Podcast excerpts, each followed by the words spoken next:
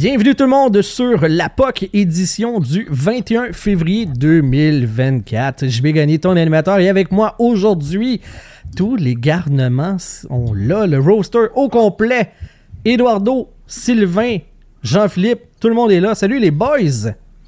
What up, what up? tout le monde en même temps, des bonjours. Et cette semaine, nous avons un invité spécial. Nous avons Eric Oziel avec nous. Bonjour Eric! Salut les boys! Ça va? Salut tout le monde! Salut, ça va très bien, merci, oui. Yes. Très content de. J'avais choisi la date, c'était 2-2 avant d'entrer en nombre, Canadien euh, Buffalo. Un match pour gagner la loterie. C'est Ah, c'est les meilleurs, ceux-là. Hey, les, les Sabres ont encore une chance mathématique de faire les séries. Euh, ben, jamais. Techniquement, ils ont comme deux points d'écart, il me semble. Les Sabres, ils ont 54. Ouais, les mais ils ont un match en main, je pense. Ouais, ok. Mais disons que Non, mais il techniquement. a dit mathématiques. Ouais. Ouais. Pas réalistiquement, là, mais mathématiquement, ils ont une chance encore. Donc, on comprend d'ores et déjà que Eric, t'aimes le hockey. Ça, C'est un des sports que j'aime, mais c'est pas le seul sport que j'aime. Uh-huh. ça vient. C'est c'est quoi ton. Moi, j'aime ça commencer la discussion avec ça quand on a des invités. C'est quoi ton souvenir le plus lointain par rapport au hockey? Ah, écoute, c'est mon père qui m'amène au Forum de Montréal euh, tout jeune, puis quand je rentre dans l'amphithéâtre, euh, c'est comme magique, là, tu sais. Euh, on est tout petit, j'ai peut-être euh, 7 ans, 8 ans, peut-être maximum.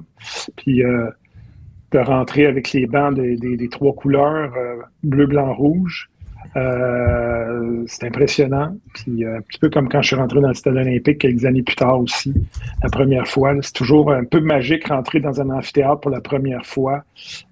Alors, c'est mon premier souvenir, c'est ça. C'est plus que le match comme tel, c'est le sentiment que j'ai eu d'être finalement dans, dans tu sais, la chapelle, le temple. le culte. C'est ça. Ouais. Tu sais, Puis en étant petit aussi, parce qu'on a tous à peu près vu notre premier match quand on était jeune comme ça. Le, le, le- le- on dirait que ça a l'air encore plus grand, tu sais, parce que tout a l'air plus grand quand on est petit. Là, Tu sais, moi, je me rappelle aussi la première fois que je suis rentré dans le, dans le forum, c'était comme. C'était immense pour moi. là, tu sais, C'était comme. L'idée de grandeur n'est plus la même une fois adulte, là, mais quand je rentré là avec mes yeux de petit gars de 5-6 ans, j'ai fait comme Mon Dieu, c'était tellement immense. Ouais, exact, c'est ça. C'est le sentiment que j'ai eu. C'est le premier souvenir que j'ai eu. Après ça, j'en ai eu plusieurs. J'ai été témoin de, de moments importants dans l'histoire du Canadien de Montréal. Pas tous les moments. Là. J'ai pas vu Aurel Joliat, puis euh, j'ai pas vu Harry Morris, mais j'ai quand même, euh, j'ai quand même vu. euh, N- Notre premier invité centenaire, ça aurait été magique pareil, comme d'avoir vu un Joliat. Ouais, tu sais quoi, il doit exister. euh, rien n'est impossible sur cette planète. Mais euh, c'est ça, j'ai quand même, moi, mon, mon, mon premier idole, euh, première idole, c'est Guy Lafleur, naturellement. Euh, mais euh, j'avais flirté un petit peu avec les, les Flyers de Philadelphie et leurs deux Coupes Stanley.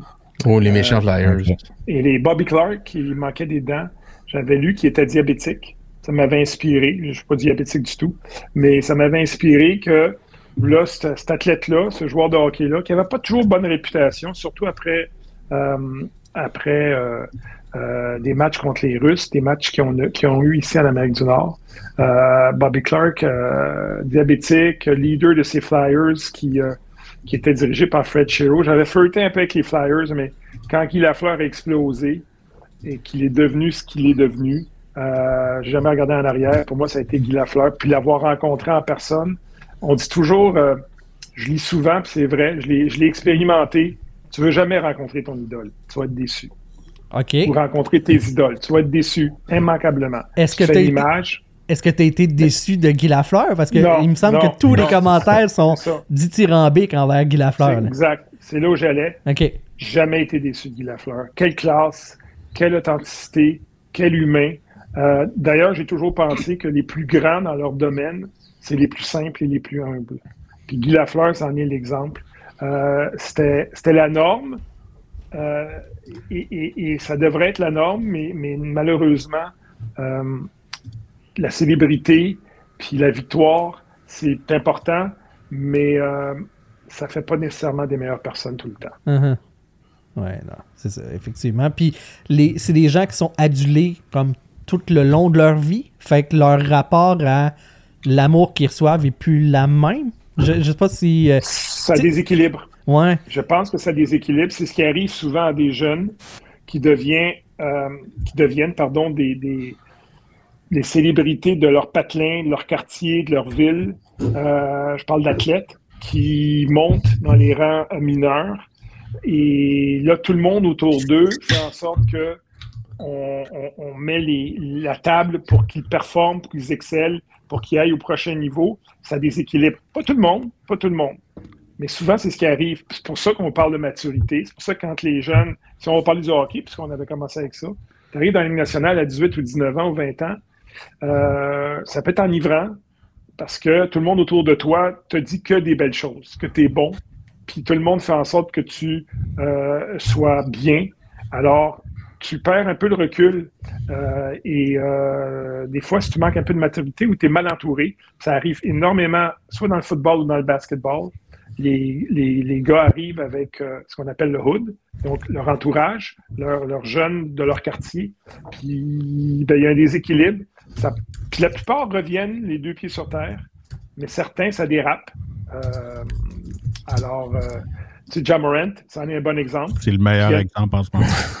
Ben, c'est ça. C'est pas le seul exemple, mais c'est parce qu'il est tellement supérieur aux autres au niveau athlétique, au niveau talent de basket, que naturellement, lui, on, va, le- prendre en modèle.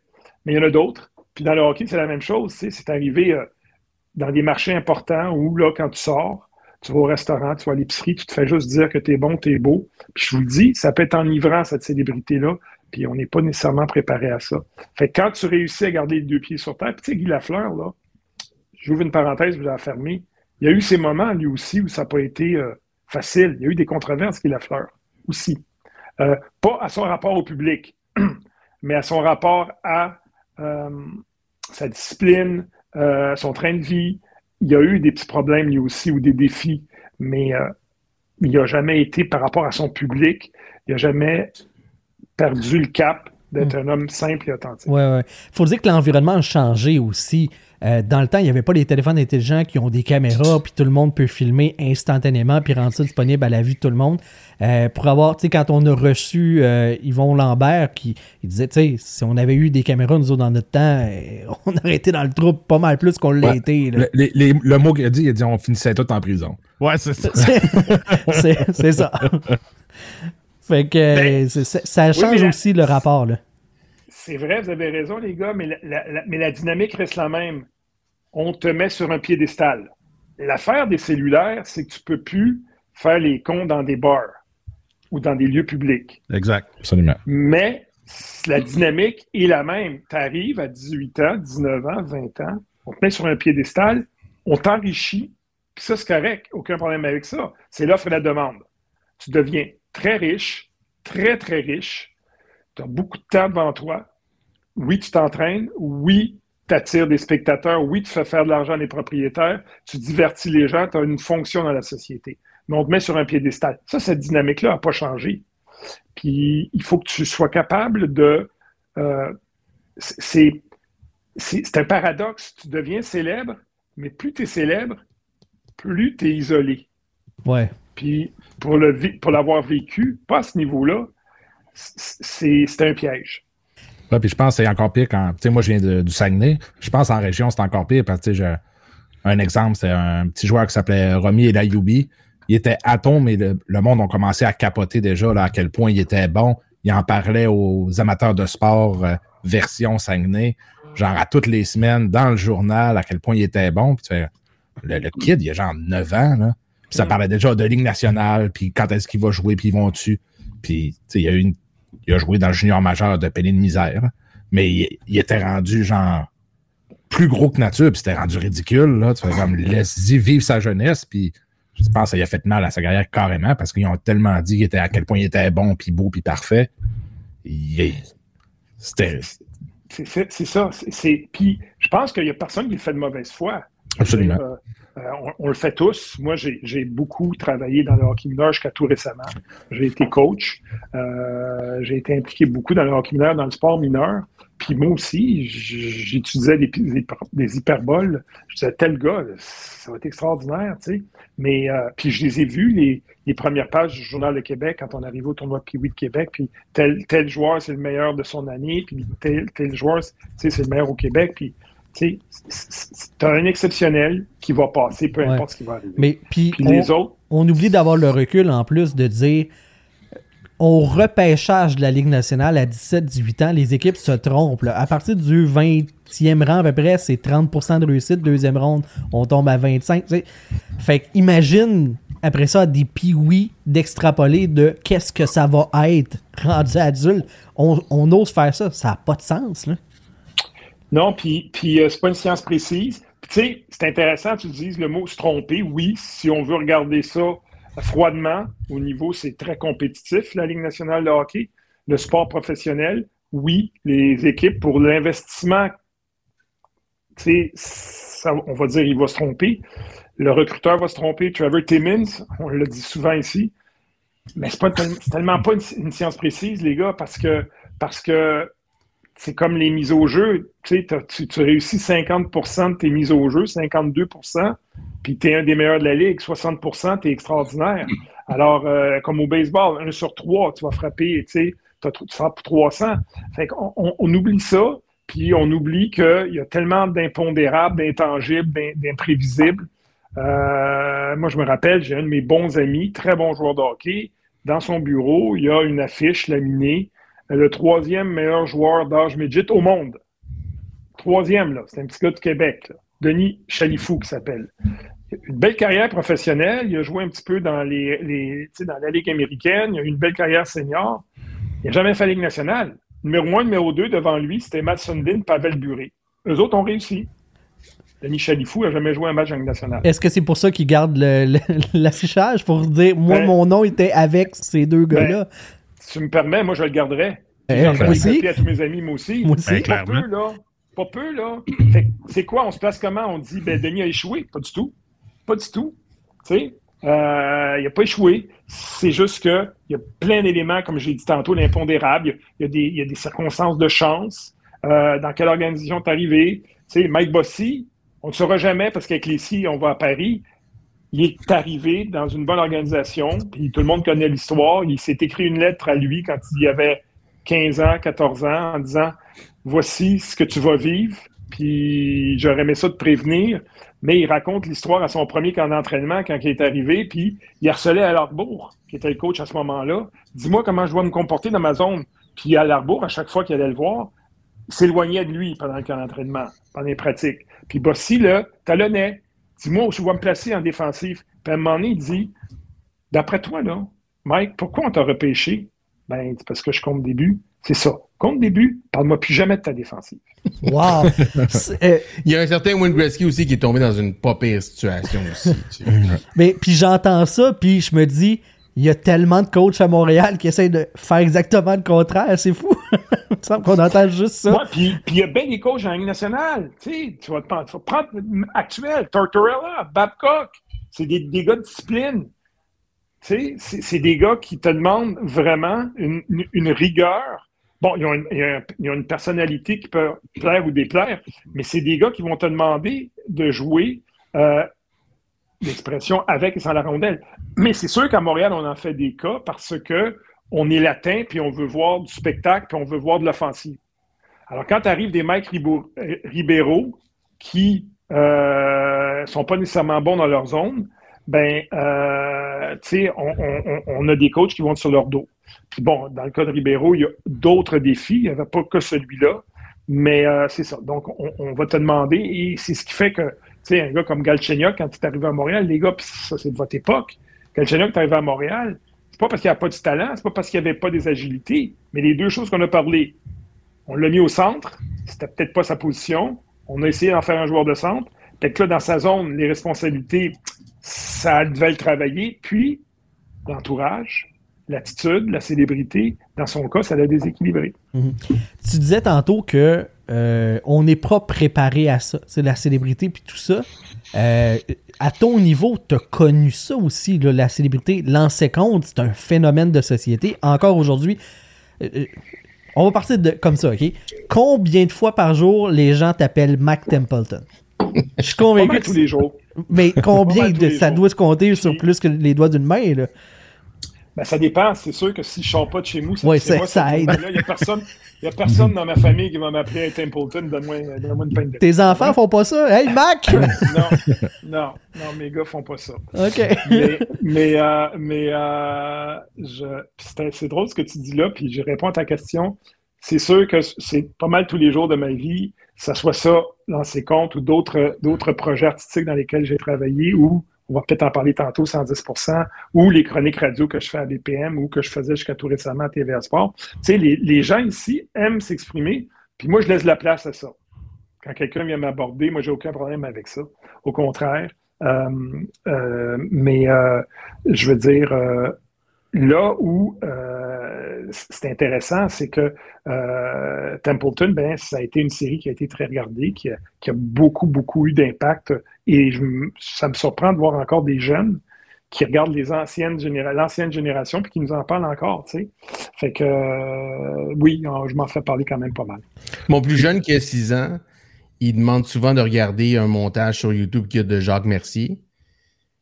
Puis il, adore ça. Puis il a six La ans, il a DPJ sur le cas. Ça s'en vient, ils vont régler le Mais- dossier. En, en plus, ma mère, elle dit Ah, tu veux regarder le coach méchant Elle dit Non, non, il est pas méchant. Il est fâché, le coach. Il est fâché. Il est pas méchant, il est juste fâché. Mais tu sais, c'est quoi qui a marqué le plus le monde, tu penses? Ton rôle de Mac Templeton ou ton, mar- ou ton rôle de Toutoune Laporte dans Virginie? Ben, chez, mes- chez mes gars, c'est Toutoune Laporte. Parce qu'il était tout jeune. OK. Et, et Toutoune Laporte, c'était Mom Boucher. Oui, oui, même. Fabienne m'avait dit, ça va être Mom Boucher, avec tes petites lunettes. Puis, euh, la mère de mes enfants était profe- est, est professeure encore, et dans l'éducation. Et euh, elle avait un colloque à Québec. Et moi, j'avais commencé à travailler dans Virginie. Puis mes garçons devaient avoir euh, trois ans, deux ans, quatre ans, trois ans. Puis on était dans un colloque dans l'enseignement qui, eux, regardaient beaucoup Virginie, parce que ça se passait dans le milieu Mhm. de l'enseignement. Et euh, dans l'ascenseur, il y avait des profs qui m'avaient reconnu, qui m'avaient dit, euh, puis moi j'avais accompagné euh, ma conjointe à ce moment-là, et puis ils m'avaient dit, les profs dans, les- dans l'ascenseur, ah, tu tournes la porte, tu tournes la porte. Fait que là, le gars disait pas un mot.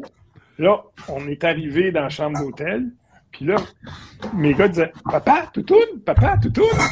C'était drôle. Et il était 19h. Fait que je, savais que j'étais dans l'épisode de ce soir-là. C'est très rare que je me regarde à l'écran. J'ai pas vu tous les lancers comptes, j'en ai pas vu beaucoup. C'est très rare. J'ai de la difficulté à me regarder. Fait que- mais ce soir-là, j'ai mis la télévision, puis j'avais des scènes, puis je voulais les voir. Puis là, je me rappelle, mes, mes gars, ils comprenaient pas. Papa, tu tournes? C'est quoi la fin? Ils comprenaient pas. Fait je pense que ça, leur a- ça les a marqués plus que, que Templeton. fait que, Parce que Templeton, ils l'ont regardé par après. Ils le regardent comme beaucoup des jeunes, maintenant sur YouTube beaucoup. euh, donc, il t'appelle pas Mac, il t'appelle Toutoun. C'est ce que je comprends. Toutoun, il recevait une bonne claque en arrière de la tête. Pour le côté. Non, Euh, non, euh, non, les gars m'appellent euh, papa. Non, Euh, ça tant fait qu'à du parler de- tant- Tant qu'à parler de tes, tes rôles marquants, moi, ce que je veux savoir, ça n'a pas rapport avec le sport, rien, mais comment tu as fini par être dans le film euh, de Jackal, le, Ah, le ben ça, chacal en français? Ça, c'est les, an- les années 90, milieu des années 90, où les Américains venaient ici parce que notre dollar était euh, pas très vigoureux. Mhm. Euh, certains vont dire qu'il est toujours pas, mais euh, notre dollar était, je pense, c'était 60 sous, tu sais. Fait que les Américains avaient choisi Montréal comme destination et ils venaient beaucoup tourner. Donc, ce qu'ils faisaient, c'est qu'ils faisaient des auditions bidons. Parce que pour le gouvernement canadien, comme producteur américain ou étranger, tu devais prouver que tu peux pas trouver un acteur du Québec ou du Canada pour tourner ici pour avoir tes permis de travail. Puis malheureusement, t'es bon. bilingue, fait que tu scrapais le plan, c'est... Pas du tout. Non? Non, leur plan était établi. Ils Ok. faisaient venir en audition, puis ils disaient non, on n'a pas ce qu'on a, on a- on n'a pas ce qu'on veut, on trouve pas. Faut venir faire, venir. Euh, Faut combler Cage, avec- Richard Gere, euh, tous ces gens-là. Fait que là, ce qu'il faisait quand même, c'est qu'il nous donnait des petits rôles. Mais des petits rôles, c'était excessivement payant quand même, parce que les Américains ne fonctionnent pas comme au Canada ou au Québec. Au Québec, si tu as trois jours de tournage pour tant de scènes, tu vas être sur le plateau trois jours de tournage. Les Américains, à ce moment-là, comme je vous dis, pour eux, ça leur coûtait pas cher. Ils nous gardaient en stand-by pendant un mois. Ça pouvait être 30 jours de tournage pour deux petites scènes. Fait que c'était payant, puis nous autres, on se plaignait pas. Puis euh, moi, j'ai aimé l'expérience, puis j'ai travaillé avec Bruce Willis, j'ai travaillé avec Richard Gere, j'ai travaillé avec... J'ai des, j'ai des scènes avec euh, Charlie Theron qui ont été coupées au montage sur un autre projet. Euh, j'ai des scènes avec euh, euh, Sharon Stone. C'était toute cette époque-là où j'ai eu la chance de côtoyer des bons acteurs, enfin, des acteurs américains qui, qui étaient des célébrités, puis des observer. Puis ça, ça revient à ce que je vous disais tantôt. Tu les vois, puis tu te dis, ces gens-là, là, c'est comme, ils sont pas authentiques. il y en a, il y en a qui l'étaient. Mais la plupart, il y avait un entourage. C'était comme, tu sentais qu'il y avait quelque chose qui était fake. Parce qu'ils sont tout le temps en représentation. Ouais. Tu dis Ben, qu'il y en a euh, qui. que- avant, avant, Sylvain, tu dis qu'il y en a qui étaient pas fake. T'as-tu un nom? Te, te souviens-tu d'une Oui. personne qui était comme Oui. extra connue Rich- puis que. Richard Gere. OK. Je me rappellerai toujours, on était sur un plateau d'ailleurs de, de, de Jackal, puis on était assis, puis on attend, tu sais. Puis euh, euh, surtout à cette époque-là, qu'on n'avait pas commencé à tourner en numérique, on tournait encore avec des pellicules. Fait que le cinéma, c'est l'art de la patience. Parce qu'il faut que tu clair. Alors, tu fais une répétition, tu sais c'est quoi ta scène, le directeur photo, il a vu ça. Il dit OK, tout le monde prend une pause, on va éclairer, ça pouvait prendre trois heures éclairer, deux heures, ça dépendait où c'était, donc il y avait beaucoup d'attentes. Fait que souvent, on, attendait. Puis lui est arrivé la première fois sur le plateau, que moi, en tout cas, je l'ai vu. Il est venu tous nous voir, les acteurs qui avaient des, des rôles beaucoup moins importants, comme les figurants, puis s'est présenté Hi, how are you? My name is Richard Gere. Hi, how are you? My name. J'ai trouvé d'une simplicité. C'est quand même Richard Gere dans les années 90 qui sortait avec une des plus belles femmes au monde, Cindy Crawford. Fait que, tu sais, il aurait pu se dire, moi, ces gens-là, je les connais pas. Euh, ils sont là de passage. C'est pas avec eux autres que j'ai mes scènes, mais il a pris le temps de venir nous voir et de nous dire Hey, salut, on est, on est tous, on est tous sur euh, on est tous égaux. Puis on pourra en parler vrai. tantôt si vous en voulez, si vous le voulez, mais ça, pour moi, oui, Régent Tremblay, oui, Jean-Claude Laure, oui, Claude Desroux sont importants dans le succès de Lancer Compte. Mais je vous dirais, un des ingrédients le plus important de Lancer Compte, ça a été la camaraderie entre toutes nous autres, autant les acteurs, les joueurs de hockey qui complétaient l'équipe, l'équipe technique, qui a fait en sorte qu'il n'y avait aucune hiérarchie. Fait que toutes ces années de lancer compte, autant la première génération que la deuxième génération, quand quelqu'un de nouveau arrivait, tout de suite, il sentait ici, il n'y a pas de hiérarchie. Là. Tu ne peux pas jouer à vedette. On est tous égaux, on, on en va tous pour le même projet, puis euh, on est une équipe, autant les techniciens que les acteurs, même que ce soit un acteur ou une actrice qui était là pour quelques épisodes seulement, ou ceux qui étaient des réguliers. Fait que ça, ça a été un des ingrédients importants de la série qui a fait en sorte qu'on a pu durer si longtemps.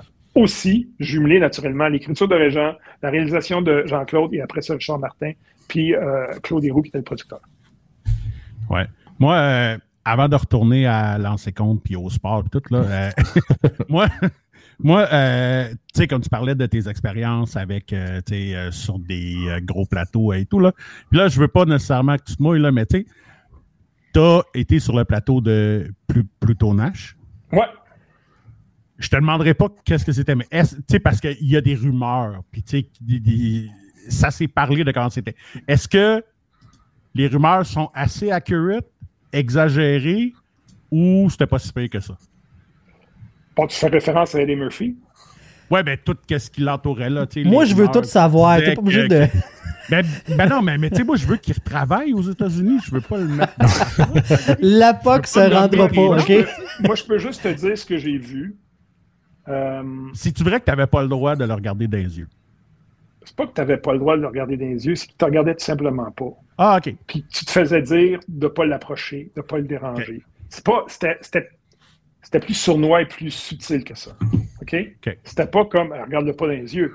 C'est comme, bon, allez, M. Murphy va sur le plateau aujourd'hui, il a besoin de son espace pour se concentrer. Vous allez... Parce que, tu sais, des fois, là, le gros bon sens puis euh, le mauvais goût, il y en a qui comprennent pas ça, là. Ah, moi, je te parlais de Richard Gere qui est venu et qui s'est présenté, mais j'ai vu d'autres acteurs, des actrices qui voulaient être dans leur bulle. J'ai pas été voir, dire, hey, écoute, c'est ma seule chance aujourd'hui dans ma vie de te voir, de te croiser. Je veux un morceau de toi, je veux ton auto. Tu faut que tu le sentes, ça. C'est-tu Ouais. quelqu'un d'accessible? C'est-tu quelqu'un qui n'est pas accessible? Alors, tu sais, peut-être qu'il y a eu au début, sur Pluto Nash, peut-être des exagérations et on, on- on a dû dire, ben écoutez, fait que oui, il est arrivé ici avec ce qui semblait être une tête très enflée. Oui, on ne pouvait pas l'approcher, on ne pouvait pas vraiment lui parler, à moins qu'il parlait ou qu'il était à 25 avec lui. Fait que ça, c'est ce que moi j'ai expérimenté. Je te dirais que c'est assez désagréable parce qu'on n'est pas habitué ici. Puis on a des vedettes ici, là. Tu comprends? Puis j'ai vu nos têtes enflées aussi qui parlaient français puis qui venaient du Québec. J'en ai vu aussi, là, tu sais. Fait que, euh, fait que c'est ce que moi j'ai expérimenté. Fait que c'est sûr que ça crée une atmosphère sur le plateau qui est pas gagnant.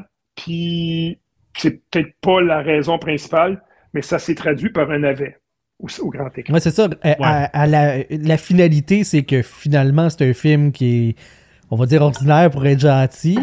Tu te dis, Ouais, ben je l'ai- écoute, c'est. Je l'ai même jamais vu parce que tu sais, j'ai comme tellement entendu de mauvaises choses dessus que je l'ai jamais regardé. C'est pas juste un navet, c'est une série de navets qu'Eddie Murphy a eu là, dans ses années. Ouais, Ben, c'est ça. les gars. C'est ça. C'est qu'à un moment donné, à un moment donné, tu sais, un des dangers, puis, puis euh, vous en êtes conscient, parce que vous êtes des vedettes, Oui, ben oui. c'est que la vedette, là, on achète notre image. Fait que là, mon image, là, c'est ça. Exemple, dans les gars d'Eddie Murphy, c'est le gars cool, drôle. Fait qu'à un moment donné, t'achètes ton image, puis là, tu veux être ça tout le temps, tout le temps. Mais il n'y a personne qui est comme ça. C'est pour ça que parfois, on voit autant des hommes que des femmes rendus à un certain âge qui, ont, qui essayent d'avoir l'air de l'image qu'ils ont dans leur tête. Tu fais comme, non, non, ça marche pas, là. Il y a quelque chose qui décale, là. T'as plus Je veux dire, 28, toi.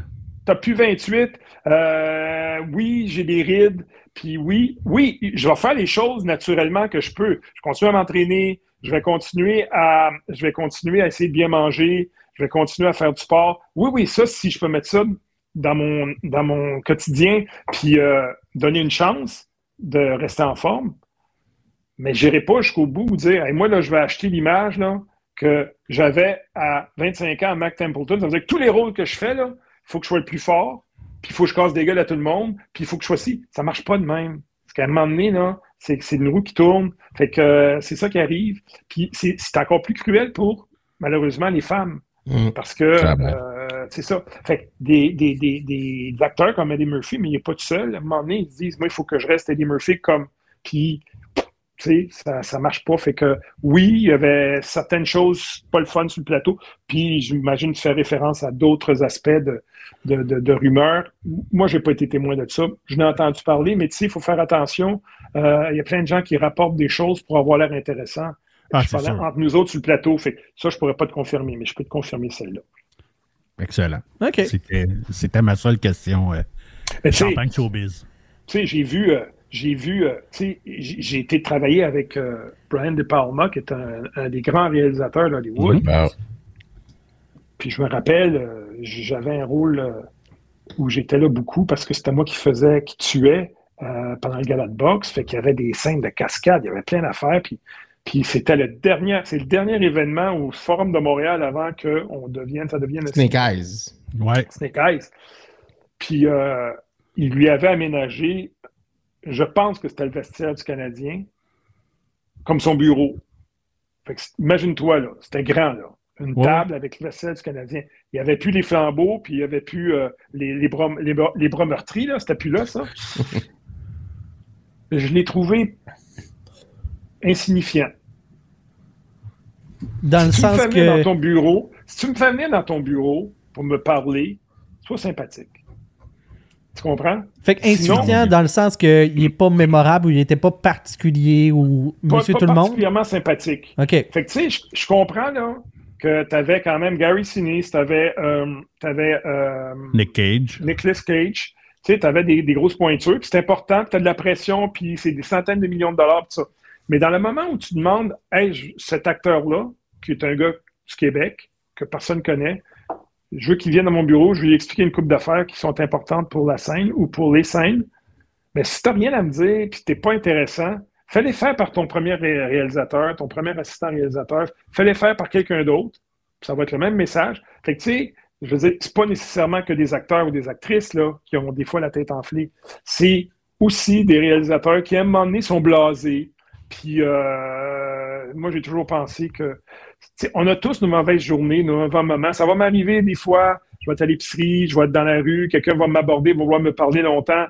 Il vient peut-être m'arriver un incident, quelque chose dans ma vie personnelle. Ça fait comme, Hmm, je vais essayer de prendre le temps. puis La personne dire, ah, il me semble qu'il m'aurait pu me parler longtemps ou plus longtemps. Ça peut m'arriver. Mais en général, j'essaie d'être quand même euh, euh, accessible. Mais là, tu sais, euh, dans son cas, lui, c'est un autre exemple de te dire, puis, puis ça enlève absolument rien à son talent puis au, Ah au film qu'il a réalisé. Je te donne, je te parle de mon expérience. Ouais, ouais, ouais, je comprends. Ouais, t'extrapoles le moment que t'as passé avec lui, tu sais, sur l'ensemble Oui. de sa vie. Tu peux pas faire ça, tu sais, puis les gens le font avec les vedettes souvent. là. Ouais, c'est ça. Fait que, tu sais, euh, c'est, c'est, c'est un monde d'ego, beaucoup, comme peu. C'est un gros parallèle avec les athlètes, gros ego. Euh, les gens euh, veulent rester en haut. Tu sais, c'est, beaucoup plus difficile de, de rester en haut de la montagne que d'arriver en haut de la montagne. Mhm. Parce qu'une fois que tu es en haut de la montagne, tu veux y rester parce que c'est grisant en tabarnouche, là. Tu comprends? C'est le Ben fun, oui. là. Tout le monde te sert, tout le monde t'adule, tout le monde te fait sentir que tu es le meilleur, tu es le plus beau, euh, tu es le plus fort, puis tu veux rester là. Puis tout le monde veut te débarquer parce qu'il veut, aller là. C'est pas évident, là. Aussi, ça aussi, je le comprends, mais, mais il reste à la base que, tu sais, on, on- on est tous... C'est un petit peu comme moi.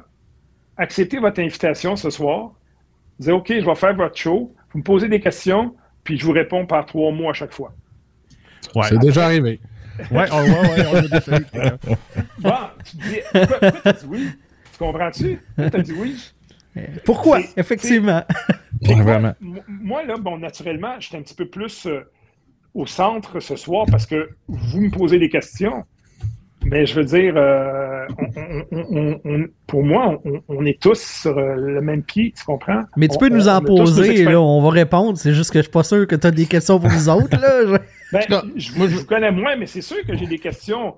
Bon, je vous en poser une question. Qu'est-ce qui a initié votre projet? Ah, c'est euh, c'est moi et un, euh, un ancien, euh, ben, un ami, mais qui est plus sur le projet, Jerry, puis ce- celui qu'on appelle maintenant Pete Best. puis Parce que Best. euh, comme Pete Best, il y a leur. tu sais, Ben oui, les ah, Beatles, les gens ça. savent Ouais. que c'était le, le Ouais, drummer le premier drummer. Fait que Jerry, on te Salut. salue. Il sait que c'est Pete Best. là. Ouais, il sait, il est au courant, puis il écoute le show. Je puis- l'aime bien, Jerry. Hey, Moi, les c'est un fan des Lakers, fait que euh, on est correct ensemble. Vous prenez pas quand même comme la marde, vous vous, vous, vous parallèle avec les Beatles, puis... Euh, Ouais, ben, vous écoute. Pire? On est insignifiant, mais autrement. Mais euh, tout ça pour dire que c'est un- Continue. Nous, on est insignifiants dans tous les sens du mot. Exact. Exact. Mais c'est ça, c'est un ami commun que on, euh, dans le fond, on jasait, moi puis Jerry, de, de hockey sur Facebook constamment. Puis euh, moi, j'étais un ancien animateur de radio. Puis il disait, moi, j'écouterais ça, tu sais. Je suis comme, euh, ben là. Puis à force qu'ils nous disent, j'écouterais ça, j'écouterais ça. Puis on a parti un podcast il y a 9 ans. Puis on en est là aujourd'hui. Puis on a eu plein de monde super cool. euh. Fait que vous êtes... Vous savez que vous êtes des pionniers. Euh, Ouais. Ça existait avant, mais oui, euh, oui, on, ça Non, fait un bout. vous Là. êtes parmi les pionniers, parce que présentement, quelqu'un qui n'a pas travaillé depuis trois jours et qui est insécure, il se part un podcast. Ouais. Ouais, exact. Ouais, ouais, ouais. Fait- Ouais, ouais, c'est exactement ça. Fait, fait que là, et on se demande pourquoi les, les télévisions puis les radios, les, ça chute les, les, les codes d'écoute. C'est à cause d'initiatives comme les vôtres. Ah, c'est bon, c'est notre que- faute en plus. Oui, c'est ça. Euh, tu vois, Pete Best, il savait, il a quitté le navire avant. Euh, oui, avant que euh, ça croule. C'est ça. c'est des belles initiatives. Ça a démocratisé, comme le numérique au cinéma, ça a démocratisé le fait que les gens peuvent, euh, avec des plateformes comme celle-ci, euh, partir leur propre projet. Fait que, euh, puis, il n'y a pas que ça. Mais euh, maintenant, ça, tout le monde a- veut avoir son, son balado, son podcast. Puis je trouve que c'est beaucoup plus adapté à notre style de vie maintenant où ça va vite.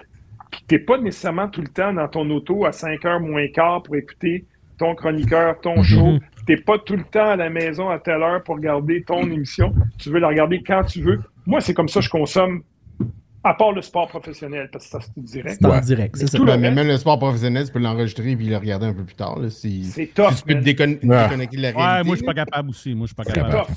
Non, moi, je suis capable. Le football, c'est parfait pour ça parce que tu peux surtout le football à la NFL, tu sais, les jeux sont comme 30 secondes, tu as un bouton 30 secondes, fait que tu peux faire un jeu, un jeu, un jeu, un après l'autre. Ouais, OK, c'est intéressant le football NFL, mais pour le reste, parce que c'est un.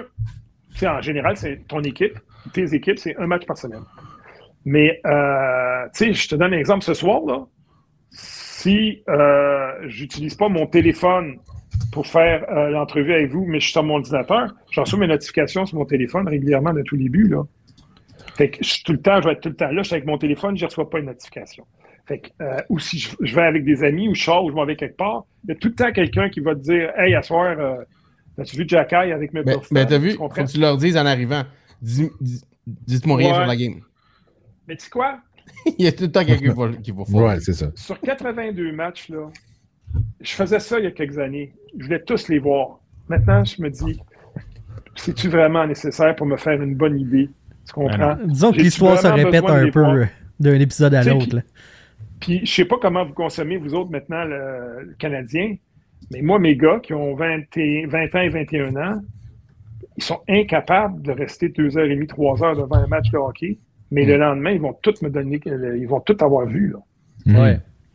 Ils vont tout avoir vu, mais ils n'auront pas tout vu.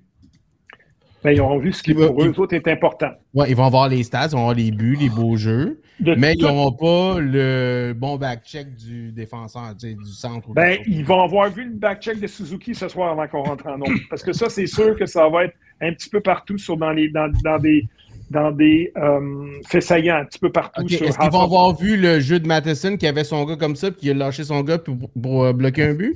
Ben ils, ont juste regardé ça. ils ont juste regardé Matheson à tous les soirs. Mais ça, c'est un, jeu que la Je plupart veux du être monde ne méchant avec verront pas. Matheson parce que c'est un joueur de hockey extraordinaire. Mais il- défensivement, et des fois, il fait beaucoup de revirements. Mais ça, Ouais, mais il a C'est fait un de bon jeu aujourd'hui. Ouais. Mais tout ça pour te dire que, que c'est ce qui fait en sorte que là, maintenant, euh, qu'est-ce que tu veux? Je veux dire, les gens euh, sont, sont plus de moins en moins. Moi, je me suis débranché. Je suis plus branché au câble, là. Puis je Non, manque non, rien. Non, non. Ça ressemble à ça pas mal euh, maintenant. euh, je dirais en bas de 40 ans. J'ai l'impression que le Ben, câble est débranché pas mal partout. Là. Je suis pas mal loin en bas de 40 ans, mais j'ai de plus en plus en- de, de- de gens autour de moi qui ont, qui ont décroché. Là, on jase, puis on fait le tour, puis on fait le on va, on, on- parlons de l'ancien compte, là. C'est c'est ce qui. c'est- moi, moi, le Eric en Oziel. comme encore. Comment ça? Attends, Non, moi, j'ai une mais- question, j'ai une question Ben, de ouais. compte, là. Oui, go, go, go. Mais tu parlais Go, go, go, de go. camaraderie pendant que tu euh, que vous faisiez le shooting, tu sais, qu'il n'y avait pas de hiérarchie. Est-ce Ouais. que tu penses que ça, c'est la chose à faire dans Ligue nationale? Camaraderie, bien sûr, dans un vestiaire, il y en a, mais sans hiérarchie? Pas mal impossible. Je sais que c'est je- je- c'est sûr que c'est impossible, mais est-ce que tu C'est penses que c'est la chose à faire? De ne pas avoir de hiérarchie, Ouais, ça prend un capitaine, mettons, qui n'est pas comme hiérarchique. Mettons comme un. Ben, moi, un moi, monde- je vois Suzuki comme un gars qui n'est pas comme un alpha male, tu sais, dans le vestiaire. Ouais, t'as un bon point. T'as un bon point. Je suis d'accord avec toi. Puis moi, je pense que c'est un petit peu le profil que c'est- qu'avait Patrice Bergeron. Mais, Ouais, absolument. Euh, mais euh, on dit et- ça, mais mais. Excuse, Eric, on dit ça, mais reste que. Tu sais, Nick Suzuki, il sait que dans 8 ans, il va être encore là. Mais Michael Pezze- Pezzetta, pas nécessairement. Tu sais, Brendan Gignac, on dit, ah, il vient de signer pour Two-Way, Ligue nationale, pour pouvoir être appelé. pense pas que quand il y a un vote, il y a le même poids dans l'équation parce que dans trois semaines, il est probablement plus là. Il y a tellement de roulements. Mais c'est pour, pour ça que pour ça qu'on on, on- voudrait être dans un monde idéal que. Tu sais, quand je parle de hiérarchie, c'est co- comment on se traite entre nous autres? C'est plus Mhm. ça. Parce que la hiérarchie, naturellement, quand les gars finissent la soirée, puis que Pezzetta vous- vous- regarde qu'il a vu qu'il a joué 8, minutes dans le match, puis si c'est pas battu, donc il n'a pas contribué nécessairement au momentum, il n'a pas défendu un coéquipier, il n'a pas créé de l'énergie, euh, puis que l'autre à côté, il a joué 23 minutes, ben, c'est clair que il, il- Pezzetta, il se dit, je le sais, quelle est ma place dans l'équipe, là, tu comprends? Moi, je te parlais hiérarchique, c'était pas... euh, si on savait que Karl Marotte, sur 120 jours de tournage, il y en avait euh, 110, puis que Marc Messier en avait peut-être euh, 97, comprends-tu? Puis que j'en avais peut-être euh, 34. On, on savait que, tu sais, euh, l'importance de chaque personnage. Moi, je te parle plus euh, dans la façon dont on se traite entre nous autres et la façon dont on est traité par ton leadership. OK. Mhm. Il n'y avait pas ça. de vedette là, dans, dans ce vestiaire-là. Là. Ben, il y a- non, on ne permettait pas C'est ça. ça. C'est ça. On C'est ne ça. permettait pas ça parce que parce que on a eu l'opportunité de tourner pendant un an avant que ça soit diffusé. Fait que pendant qu'on tournait, on n'avait aucune idée qu'on allait avoir un succès de même. Là. Mhm. Nous autres, là, on a tous, ou presque tous, réalisé des rêves de jeunesse. On était devenus des joueurs de hockey. Ouais, j'imagine. Fait que on tripait fort. là. Uh-huh. Tu comprends? Fait que, euh, puis en plus, la façon de structurer le tournage à ce moment-là, on allait trois ou quatre fois à Québec, mais sur des longues périodes. Fait qu'on avait la chance d'assister aux pratiques des Nordiques. OK. Fait que, on tournait bonne heure le matin, on prenait une pause pour que les gars aient leur morning skate ou leur pratique, les deux équipes. Et après ça, ben, euh, quand les autres avaient terminé, on recommençait à tourner jusqu'à tard dans la soirée s'il n'y avait pas de match. Uh-huh. Fait que, tu sais, on, on- on avait des. Moi, moi, je me considérais comme privilégié. Je vivais un trip. J'ai j'ai deux choses que je voulais dans la vie, moi. C'était soit devenir un athlète professionnel ou devenir un acteur professionnel après avoir vu Rocky. Moi, Rocky, ça m'a marqué d'aplomb. Sylvester Stallone m'a marqué d'aplomb dans ma vie. On, on est, on est une coupe. T'es pas tout seul, t'es pas tout seul, Eric. C'est ça. D'ailleurs, le documentaire est correct sur Netflix sur Stallone. J'ai préféré celui sur euh, Schwarzenegger. Euh, mais euh, ce sont des hommes qui ont été excessivement résilients, là, qui sont fait dire non toute Ouais. leur vie. Là, fait que je reviens à le privilège qu'on avait de, de- de- c'est ce qu'on sentait. Fait qu'on jouait pas à vedette, mais on avait eu le temps de, de cimenter une, une- une amitié sincère entre nous autres qui a fait que quand on a continué à tourner, quand on revenait sur un plateau, ben, il n'y a personne qui jouait à vedette parce que dans, dans la vie, on se voyait aussi, ce qui est très rare souvent dans des projets comme ceux-là. Où ce que là, ben, tu travailles, puis après ça, ben, tu passes au prochain projet, puis tu n'as pas vraiment tout le temps d'amitié qui dure. Nous autres, on est encore chum après toutes ces années-là.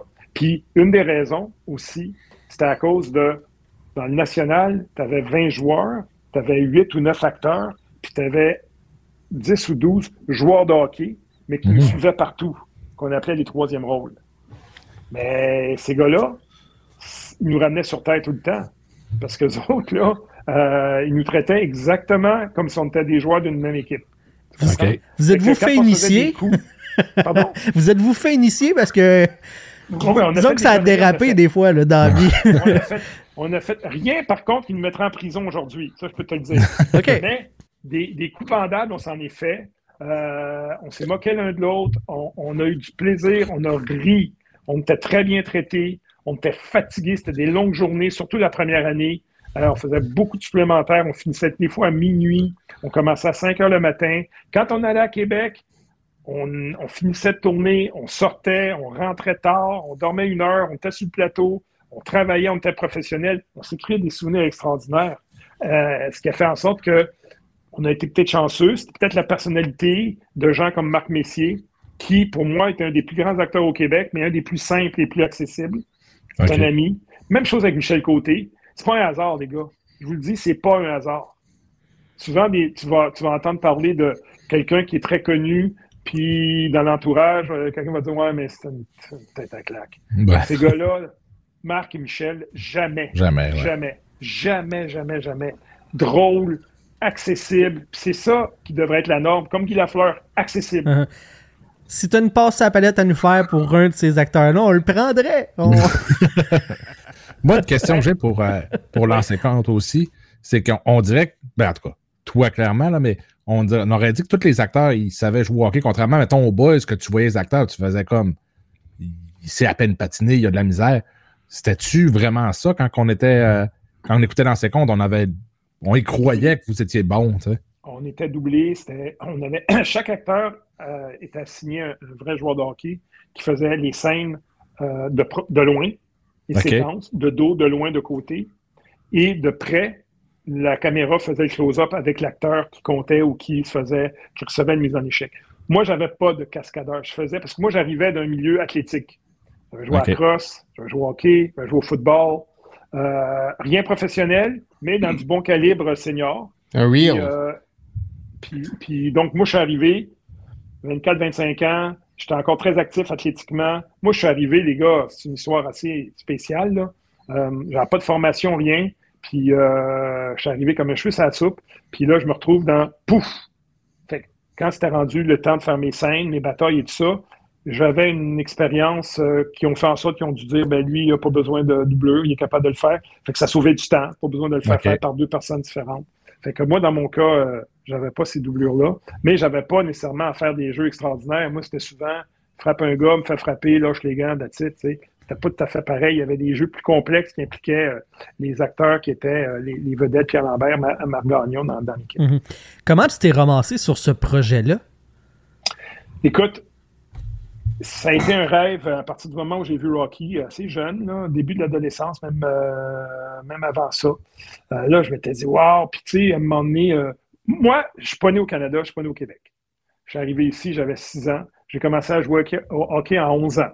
Fait que, euh, quand j'ai commencé à jouer au hockey, ben, j'étais beaucoup moins bon que les autres, mais on avait une patinoire dans le rond-point devant chez moi qu'on arrivait tous les soirs, puis à ce moment-là, euh, le climat nous permettait de commencer une patinoire fin novembre, début décembre, puis d'aller jusqu'au mois de mars. Ouais, Maintenant, c'est terminé. ça. Ou- Oublie ça, là.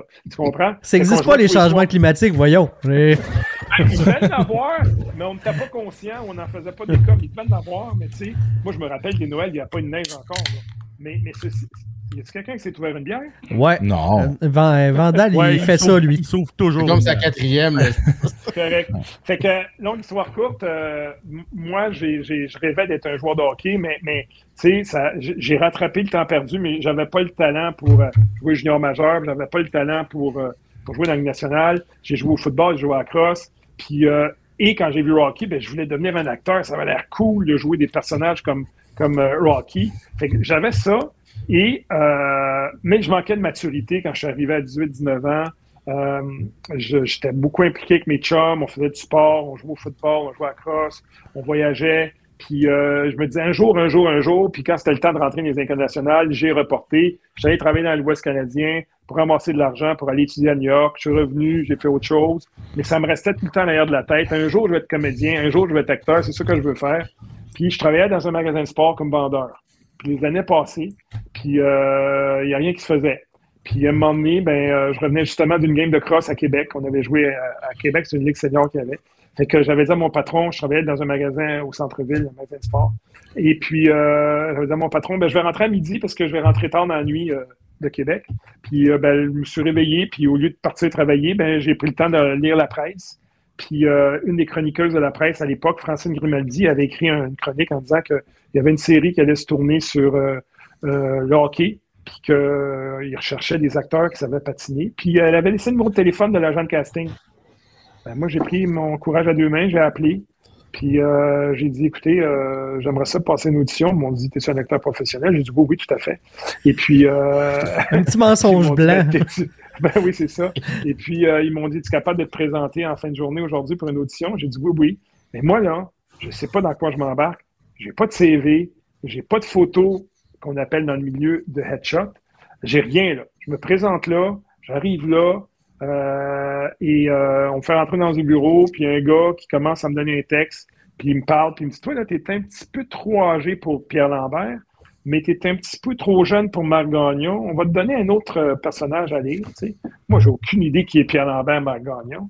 Et puis là, on est début de l'été 85, et il me fait lire un texte, puis je me rappelle, j'avais aucune inhibition. Je me rappelle, il disait le texte Ah non, c'est pas bon la fin, j'ai dit ça, je recommence, je recommence. Là, je le voyais, puis il disait Ça va où, lui, il a pris charge de l'audition, tu comprends? Fait que j'ai fait ça, puis ils m'ont rappelé deux, trois fois pour d'autres auditions.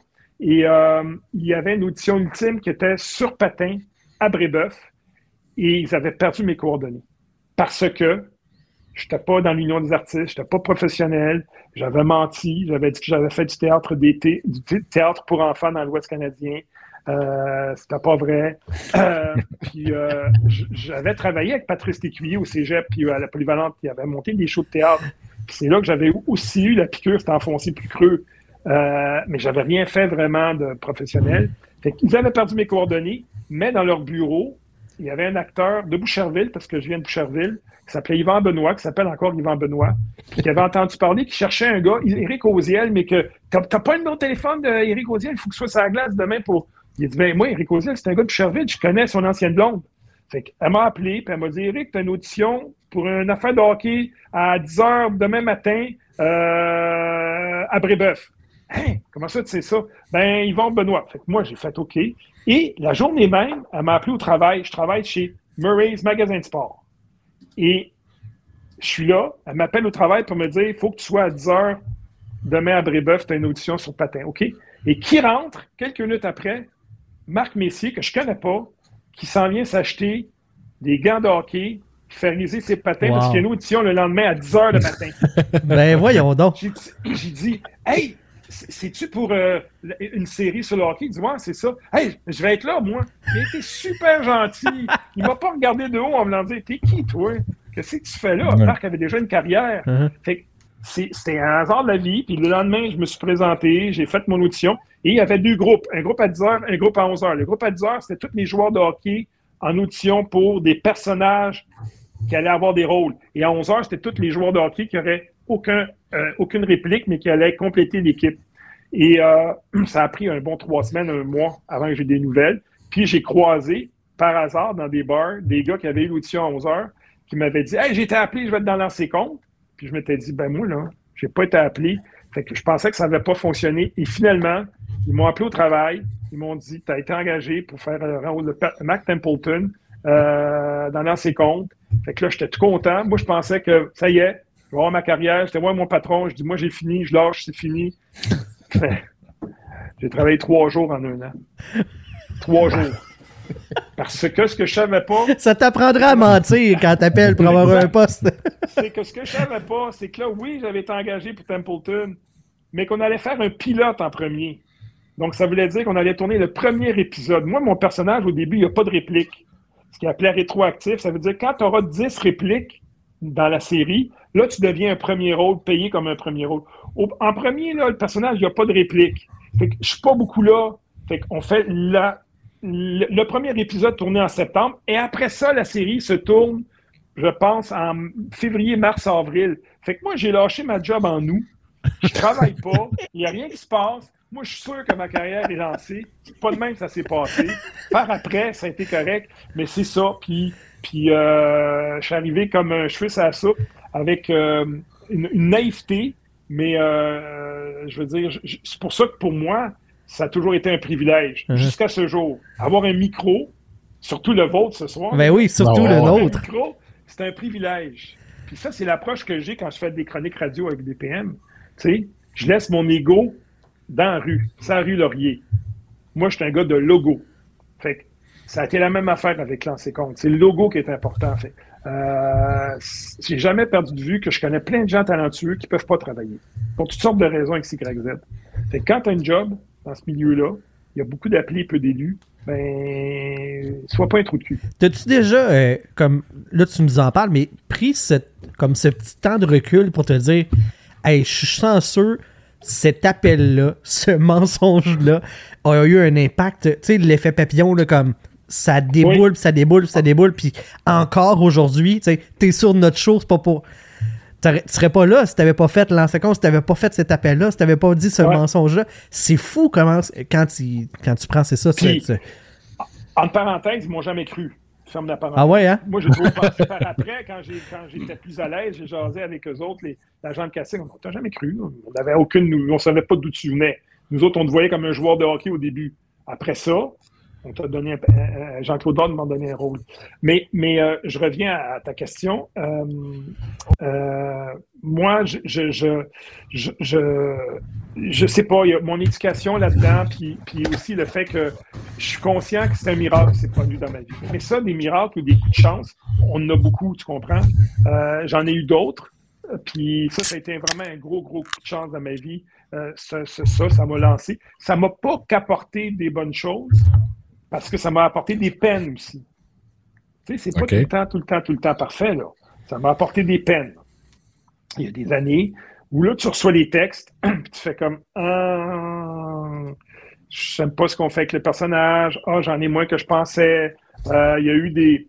Il y a eu des, des rencontres amoureuses où là, tu te, es en couple avec une actrice dans le show, puis la relation se termine, mais là, tu continues à travailler avec, tu continues à te côtoyer, puis c'est pas toi qui as décidé d'arrêter la relation. Fait que là, c'est un maudit deuil. C'est pas facile. Fait que, euh, tu tu sais, ça n'a pas toujours été facile. Puis, quand tu goûtes à une série comme Lancer Compte, pendant 3 ans, 4 ans, 5 ans, tu travailles beaucoup, puis c'est le fun. Puis là, tu as des moments où tu travailles pas, puis tu croises les gens dans la rue, puis qui disent Hey, t'es-tu encore comédien? On ne te voit plus à TV. Là, des fois, tu fais comme OK, ouais, il y a des moments que c'est pas tout le temps facile. Mais ça, ça, ça en tout cas, moi, pour moi, ça me ramène tout le temps les deux pieds sur terre. Parce que moi aussi, j'aurais pu prendre euh, au début une tendance à dire tout m'est dû. Je n'étais pas dupe, les gars. Je, avant que je commence à lancer compte, je n'étais pas le gars qui ramenait tout le temps la fille au bar et qui s'en allait chez eux. Là. Tout d'un coup, c'était beaucoup plus facile. C'est à cause que là, j'étais devenu un peu plus connu. Euh, J'avais jamais eu de privilège de dire écoute, on est plein, mais on va te faire une place, tu peux rentrer, on a une table pour toi ici au coin. J'ai toujours dit, OK, c'est à cause d'une image, mais c'est pas à cause de moi euh, euh, fondamentalement. Fait que ça, ça m'a toujours ramené à dire, écoute, prends rien pour acquis, puis euh, passe pas devant les autres, passe jamais devant la ligne. Fais ta, ligne comme il faut, puis tout va être bien correct. Mm-hmm. Est-ce que, est-ce que, tu sais, parce que bon, il faut que je pose des questions un peu niaiseuses aussi, là, mais est-ce que la moustache est arrivée avant Mac Templeton ou Mac Templeton a imposé la moustache? La moustache, malheureusement, je suis né avec. OK. T'es né avec? Je... Moi, je suis né avec. Écoute, moi, j'ai eu, eu, du poil euh, assez rapidement. Puis je me rappelle mon père qui m'avait dit Rase-toi pas tout de suite parce que là, tu vas en avoir pour longtemps. Puis je dit Non, non, j'ai hâte de me raser. Puis j'avais du duvet pas mal. Puis euh, il avait raison. Et euh, j'ai dit la même chose à mes gars, puis ils m'ont pas écouté. J'avais raison. euh, non, j'avais, j'avais ce gros pinch-là. Je l'avais déjà. Euh, puis euh, je suis arrivé avec ça. Exactement. Avec ça. Ah, solide pinch. Moi aussi, ma question, c'est genre, c'est-tu vrai la rumeur que je viens de partir que ta moustache avait un salaire, puis toi aussi? Non, ma moustache n'avait pas un salaire. Moi, j'avais un salaire, on était très bien payés. Euh, mais euh, la moustache était là avant. Est-ce que tu as gardé des affaires de l'ancien compte? Tu sais, comme, tu comme d'autres, comme tu peux voir en arrière de Vandal, moi, tu vois pas parce que c'est. Mais tu sais, on est des collectionneurs de trucs de sport, puis de, de, de, de gogos, puis de cochonneries. T'as-tu gardé, genre, tes chandails du national? T'as-tu gardé tes gants? T'as-tu gardé des affaires de même? Ou, ou, ou un, si tu pouvais pas, ou si tu pas d'intérêt à ça qu'une fois que c'est fait, que c'est fait, tu laisses ça aller? Au niveau de l'équipement, on ne pouvait pas. Ça ne nous appartenait pas. Euh, ma première année, on m'avait assigné des patins. Ça, les patins, on pouvait les garder. Moi, j'avais eu des patins, les gars, vous êtes jeunes, là, mais c'est des, des Bauer tout en cuir. Oh. Ça se fait plus. Ouais. Je vais dire, wow. Puis moi, quelqu'un est arrivé dans mon sac, puis il l'a volé. Fait que euh, je sais pas ce qui est ah, arrivé ah, là, sur poche. un peu de tournage. Fait qu'ils m'ont donné une autre de patin. ouais, c'est sûrement pas un de ces gars-là, c'est sûr. D'après moi, là, peu importe, parce que des fois, euh, puis ça, c'est pas grave, parce que ça ne m'appartenait pas les patins. J'aurais pu les garder, naturellement. Fait que l'équipement, j'ai rien gardé. Les chandails de la première génération, on n'a jamais eu. Ils ont, été, ils ont été remis à des œuvres de charité. Dans la deuxième génération, j'ai gardé quelques chandails. Euh, mais pas les chandails avec lesquels on a tourné, mais des chandails qui ont fait faire pour des promotions, puis des chandails que j'ai fait faire pour moi-même. Sinon, j'ai un paquet de photos que j'ai gardé, beaucoup de photos, euh, des posters, puis euh, des affiches de photos d'équipe. Puis beaucoup de photos de la première année quand on a gagné la Coupe Stanley, la vraie Coupe Stanley sur la glace pendant un match Québec, Québec Nordique Boston où entre la première et la deuxième, ils ont essayé de tourner des séquences avec la foule et la Coupe Stanley. J'ai beaucoup de photos de ça. Mais c'était la vraie coupe, pour vrai? Il y a deux coupes, les gars. Ouais, ouais, ouais. Il y a celle qui est au Temple de la Renommée qui sort jamais. Ouais. il y a celle qui est amenée quand le voyez, c'est celle-là qu'on a eue nous autres, oui. Wow, c'est malade. il, y a eu, il y a eu des affaires, là, quand tu dis là, vraiment la chance puis le destin, mais ben, tu sais, quand j'ai reçu des textes au mois d'août 1985, euh, c'était le National de Montréal. Ouais passé à Montréal. C'était le National de Montréal. mais Molson, la brasserie Molson, qui était propriétaire du Canadien et du Forum de Montréal, venait de déménager son siège social à Toronto quelques temps avant. Fait que eux autres, il fallait que tu fasses la demande à Toronto pour avoir le Forum de Montréal pour tourner. Eux autres ont dit d'accord, mais 25 000 par jour de tournage. Fait que s'il y avait 15, 15, 20 jours de tournage au, forum, à fois 25 000, dans le budget, c'est pas évident. Puis là, ben, le producteur cherchait une solution, puis Marcel Aubu, qui était ami avec Régent, il a dit Écoute, ta série, là, viens tourner à Québec, moi, le Colisée, Je te le donne gratuit. Et quand on est arrivé pour commencer les premières répétitions des jeux de hockey, on apprend que ça devient le National de Québec. Moi, je peux vous dire qu'on était tous déçus. Ah ouais. On anticipait, on était, je vous l'ai dit, on était des partisans principalement du Canadien. On rêvait d'être des joueurs de hockey. Puis là, on allait tourner au Forum de Montréal, puis on allait côtoyer les gars du Canadien de Montréal. C'était comme un rêve, là. Là, on s'en allait à Québec. Mais ça, c'est probablement la meilleure chose qui est arrivée à cette série-là. Ah, ben tu veux, là, tu viens de te reprendre parce que tu venais de briser le cœur à De- Vandal. Tout le Québec. Vandal, Ouais, non. un nordique. J'étais en train de broyer, là. Mais jamais, jamais on aurait eu la réponse du public au Forum de Montréal. À Québec, ils ont été présents de la première journée de tournage jusqu'à la fin, tout le temps, tout le temps, à travers toutes ces années-là. Ils remplissaient le Colisée, puis ils embarquaient, ils s'engageaient. Écoute, les, les- ce qu'on a réussi à faire à Québec avec les Nordiques, c'est extraordinaire. Fait que, dont cette euh, cette journée de tournage, cette soirée de tournage entre la première et la deuxième, avec les gens, parce qu'on leur a demandé de rester là pour tourner. Les autres, là, ne savaient pas c'était quoi dans ces comptes-là.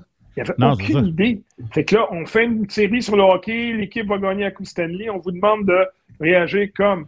Ben, tu sais, c'est important parce que tu veux montrer ça à l'écran que ça a l'air réel. C'est pas pour être euh, pédant ou être euh, euh, dénigrer le, le public de Montréal. C'est juste pour dire que c'est pas la même énergie. Je pense pas qu'on aurait eu le même impact si ça avait été les Canadiens. Mhm. Ben, moi, Ça je me souviens, été- quand j'étais jeune, j'avais écouté ça, puis j'étais j'étais comme content que ce soit une équipe de Québec parce que finalement, ils vont gagner quelque chose, tu sais. Dans la vraie. Dans, dans une vie. Va, va donc Ben. Dans une ben, vie qui est vraie, mais pas vraiment ben, vraie. tu sais. Mais tu sais, les Nordiques, là, c'est un petit peu eux autres la première Coupe Stanley de l'Avalanche. sais. Oui, oui, oui, oui. Ah oui, clairement. La Puis, Coupe euh, AFCO aussi, on l'a eu. La Coupe eu, AFCO, oui. Coupe AFCO. Les Canadiens n'ont jamais eu la Coupe AFCO. Et Le voilà. Canadien n'a C'est un bon point, ça. Puis, euh, tu sais, le Canadien n'a pas le bonhomme carnaval. Puis, le Canadien, il n'y a pas Mhm. le tournoi Pee-Wee de Québec. Le... ça fait beaucoup d'années qu'ils ont rien Ouais, fait. pa- parlant du, tournoi Pee-Wee de Québec, je sais pas si j'avais halluciné ça, mais il y a une, je vais dire 10 ans, je t'ai-tu vu en arrière du banc à, au tournoi Ouais, Pee-Wee de Québec ou j'ai halluciné ouais. ça? Oui, non, j'ai coaché. J'ai coaché beaucoup dans- J'ai coaché, euh, j'ai beaucoup coaché euh, euh, les, euh, le parcours sportif de mes gars jusqu'à un certain âge. Je leur ai dit, moi, je vous amène jusqu'à Bantam. Euh, je vais vous coacher jusqu'à Pee-Wee. Parce que quand tu coaches tes enfants, où je les coachais, il n'y avait pas beaucoup de bénévoles. Puis quand j'ai amené mes enfants pour les inscrire la première fois à MAG, ben, es-tu capable d'embarquer la glace, il manque de bénévoles. Que là, c'était pas mon, mon objectif numéro un. On, on se comprend maintenant, c'est ma vie maintenant. Ouais, c'est ça. Fait que j'ai dit, moi, je l'ai amené jusqu'à Pee-Wee. J'ai continué à coacher Bantam Midget, mais je coachais pas mes gars. Euh, fait que oui, on a, un de mes gars, a- a- a- a- son équipe a été invité au tournoi Pee-Wee de Québec. Ouais. OK. Très beau tournoi. Ouais. Euh, euh, Oh, on a une coupure du côté de Eric. Je pense que son téléphone vient de lâcher. C'est Jean Tremblay qui a fait quelque chose. Ça va être coupé ok, au montage. Je suis revenu. Ah, bon. Euh, le petit crémeux Ouais. demande, euh, parce que tantôt on parlait que vous étiez tous des fans des, euh, du Canadien de Montréal. Euh, il parle de l'anecdote de Patrice Robitaille qui mettait un chandail des Nordiques, parce que lui c'est un gars, un, un fan des, des Nordiques. Il mettait son chandail vrai. des. C'est pas vrai. Patrice n'est pas un fan des Nordiques. Non. Oh! Patrice Robitaille, c'est un hater des Canadiens de Montréal. Ok. Let's go. Pas- ok, pas- ouais, c'est pas pareil. Donc, il mettait un chandail pareil. des Nordiques en dessous du chandail du Canadien durant le film de Maurice Richard. Et la question est est-ce qu'il y a des gens de l'équipe dans l'ancien compte qui a fait l'inverse? Donc, de mettre un chandail du Canadien Non. en dessous de celui. Non? Ok. Non. Tu sais, moi, là, j'ai j'ai vécu la rivalité Québec-Montréal solide, là. Parce que nous, comme comédiens, on, on- la plupart, comme je t'ai dit, j'ai pas dit unanimement, mais la plupart, on, on était de la région de Montréal, on prenait pour Canadiens de Montréal. Euh, mais moi, j'ai beaucoup d'amis qui étaient partisans des Nordiques, puis on regardait les games, puis on les regardait ensemble, puis euh, je veux dire, euh, il y avait beaucoup de rivalité.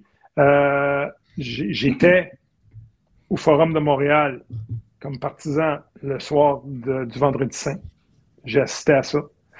Euh, C'était pas glorieux, là. Mais j'ai- je rêve et je prie pour le retour des Nordiques. Puis je considère que c'est une des grandes injustices.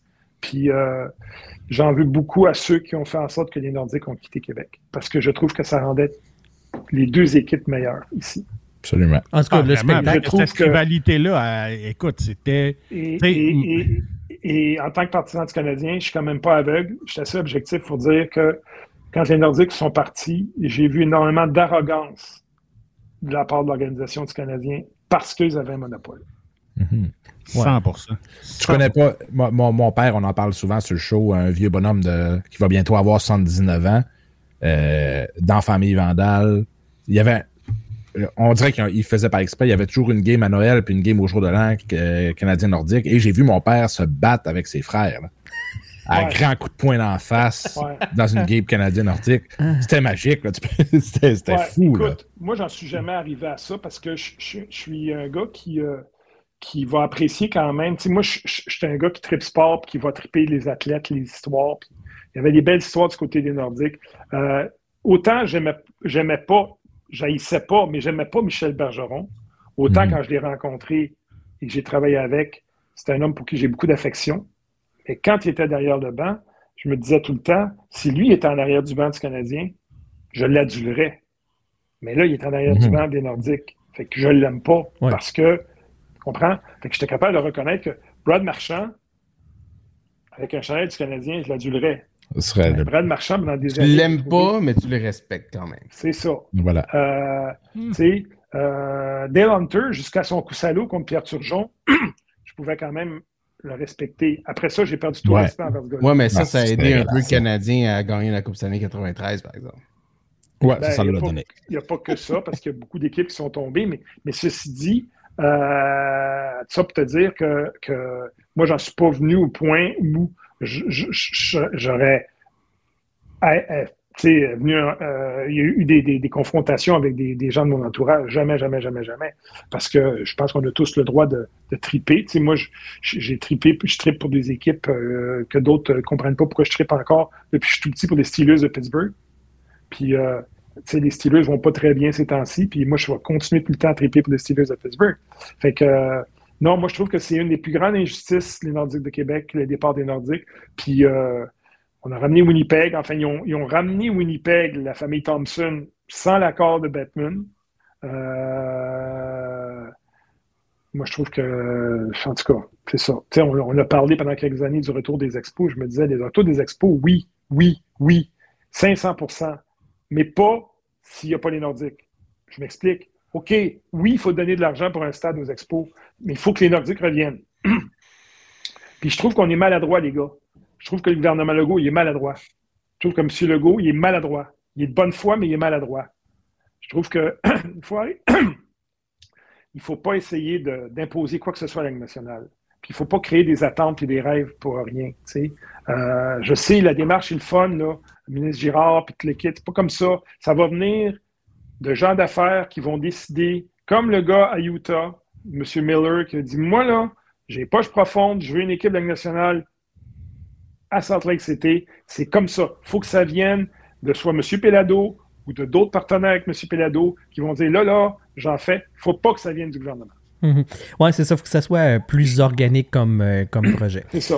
Quand on a annoncé à nos auditeurs qu'on allait t'avoir, Eric, euh, j'ai demandé avez-vous des questions pour Eric Et même si je l'avais pas faite, cette question-là est tellement revenue souvent. Ça nous prend tes explications du gars qui l'a vécu de l'intérieur. Qu'est-ce qui s'est passé avec les origines et la langue de Mac Templeton dans la série?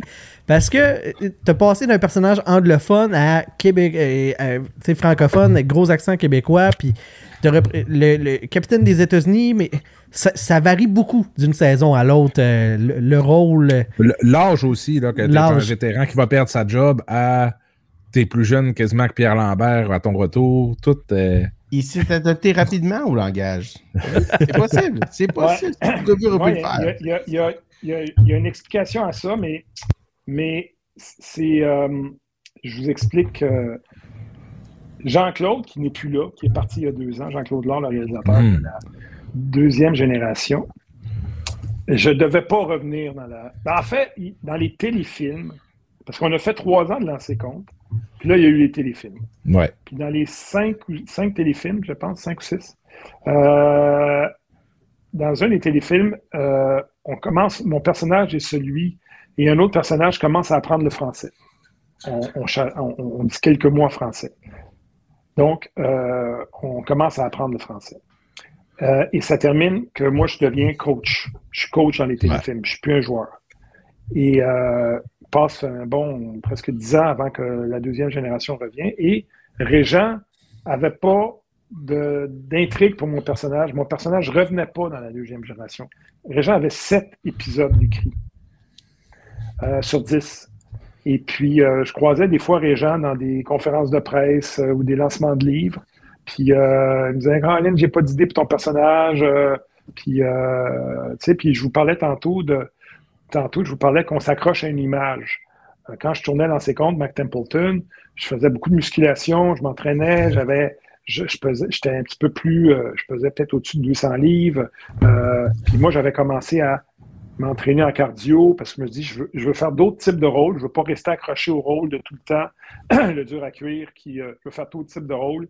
J'avais une sensibilité qui faisait en sorte que je me disais, je suis capable de jouer autre chose. Fait c'est sûr que j'avais découpé, si vous voulez, là, j'étais plus aussi gonflé. fait que le régime me disait, t'es rendu trop mince. Puis là, je me disais, Colin, puis, ça me trottait dans la tête, puis un jour, je me suis assis à mon ordinateur, puis j'ai écrit une longue lettre. Puis en lui disant, écoute, Régent, voici moi ce que je pense, tu as, le droit de ne pas me ramener dans la série, euh, mais je pense que tu te trompes quand tu dis que mon personnage euh, pèse plus 205, 200, 210 livres. Je pense que je suis encore très en forme. Puis voici ce que je te proposerais pour mon personnage. Essentiellement, ça disait, euh, il est revenu, il est encore batailleur, mais il perd toutes ses batailles. il mange des volets, puis il faut qu'il sortir. Tu c'est un, batailleur en fin de carrière, c'est pas le fun, c'est pas chic. C'était ça mon idée. Et euh, j'ai envoyé ça à Régent et le lendemain, il m'a appelé pour me dire Quelle idée extraordinaire, je sais ce qu'on va faire avec toi, tu vas revenir, tu vas être un moine dans un monastère. Wow! j'ai fait OK. Et on avait commencé déjà à tourner. J'avais commencé déjà à tourner les, les séquences. Moi, j'arrive vers la fin et je reçois mes textes, genre la veille ou deux jours avant que je tourne mes premières scènes. Et Jean-Claude n'est pas là pour le valider, mais il est décédé, puis je ne l'aurais jamais dit s'il était vivant, que j'aurais pas jamais voulu le, jeter en dessous de l'autobus. Mais les scènes étaient toutes écrites en français. Toutes mes scènes étaient écrites en français. Fait que là, quand j'ai su ça, j'ai fait Bon, attends une minute là, ça ne tient pas la route. Fait que là, je suis allé voir Régent, euh, pas Régent, mais Jean-Claude sur le plateau, puis j'ai dit c'est pas grave, on va prendre, on, va prendre la convention qu'il y a 10 ans, il a appris le français.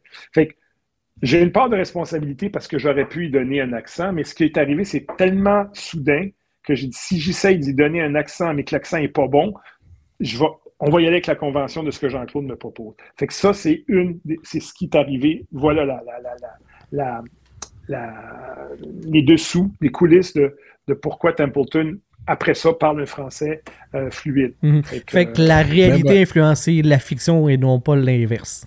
Ouais, c'est ça. C'est ça. Parce que si j'avais eu, si j'avais eu mes textes un mois, quelques semaines à l'avance, j'aurais travaillé avec quelqu'un pour lui donner un accent d'un anglophone qui parle français. Mais là, je me suis dit, ça ne sera pas très crédible, mais si je fais, je vais garder les textes comme ils sont écrits, mais si j'essaie d'y donner un accent, puis que je me trompe, puis que ça change de scène en scène, là, non seulement ce ne sera pas crédible, mais je vais passer pour un clown. Moi, moi c'est ça qui m'a fait euh, raccrocher à l'ancien compte. Mettons, la première génération, j'ai adoré, je les ai écoutés, je ne sais pas combien de fois, des dizaines, des dizaines de fois. La nouvelle génération, je me rappelle d'avoir commencé à l'écouter, puis j'étais comme, c'est bon, mais c'est pas ce que je veux, c'est pas ça. Puis quand ils ont ramené Mac, j'ai comme fait, OK, on est parti, ça y va. C'était magique, avec les moines, c'était c'était ridicule, mais parfait. C'était parfait. Ouais, c'est ça. C'était comme. Euh, c'est comme ça que ça s'est fait, mais, mais sur une longue carrière, des fois, euh, il y a des choses que tu dis, moi, je le ferais différemment. Euh, c'est sûr que j'aurais préféré avoir les textes avant, mais, mais personne ne dit rien. Jean-Claude était content avec ça, il était d'accord avec ça. Euh, fait que oui, mais je m'en fais parler souvent, puis voilà. Mais euh, mhm. euh, c'est ça. Quand on, a eu, oui, quand on a eu Régent sur le, le show, j'y ai demandé si, mettons, là, dans un univers, là, on reprenait l'ancien compte, on refait la saison 1, 2, 3. Mettons, on se dit, hey, c'est tellement classique, on refait ça. Est-ce que tu changerais des choses? Puis il dit, non, moi, c'était ça. C'était ça l'ancien compte toi, tu sais, si tu avais ce rôle-là, de reprendre, est-ce que tu changerais des choses de, de, l'ancien compte, surtout, le plus, ce qui est plus ancien, parce que, sais, le, le temps aussi euh, a fait son œuvre. Est-ce qu'il y a des éléments comme ça que tu fais, Ah, on le ferait différemment aujourd'hui? On a manqué de rigueur parfois, surtout dans la deuxième génération, sur. C'était des détails, mais tu sais, moi, j'étais un, un gars qui vient du sport. Là. Euh, des fois, on avait les chandails blancs avec des casses bleues. Des petits détails de même. OK. OK.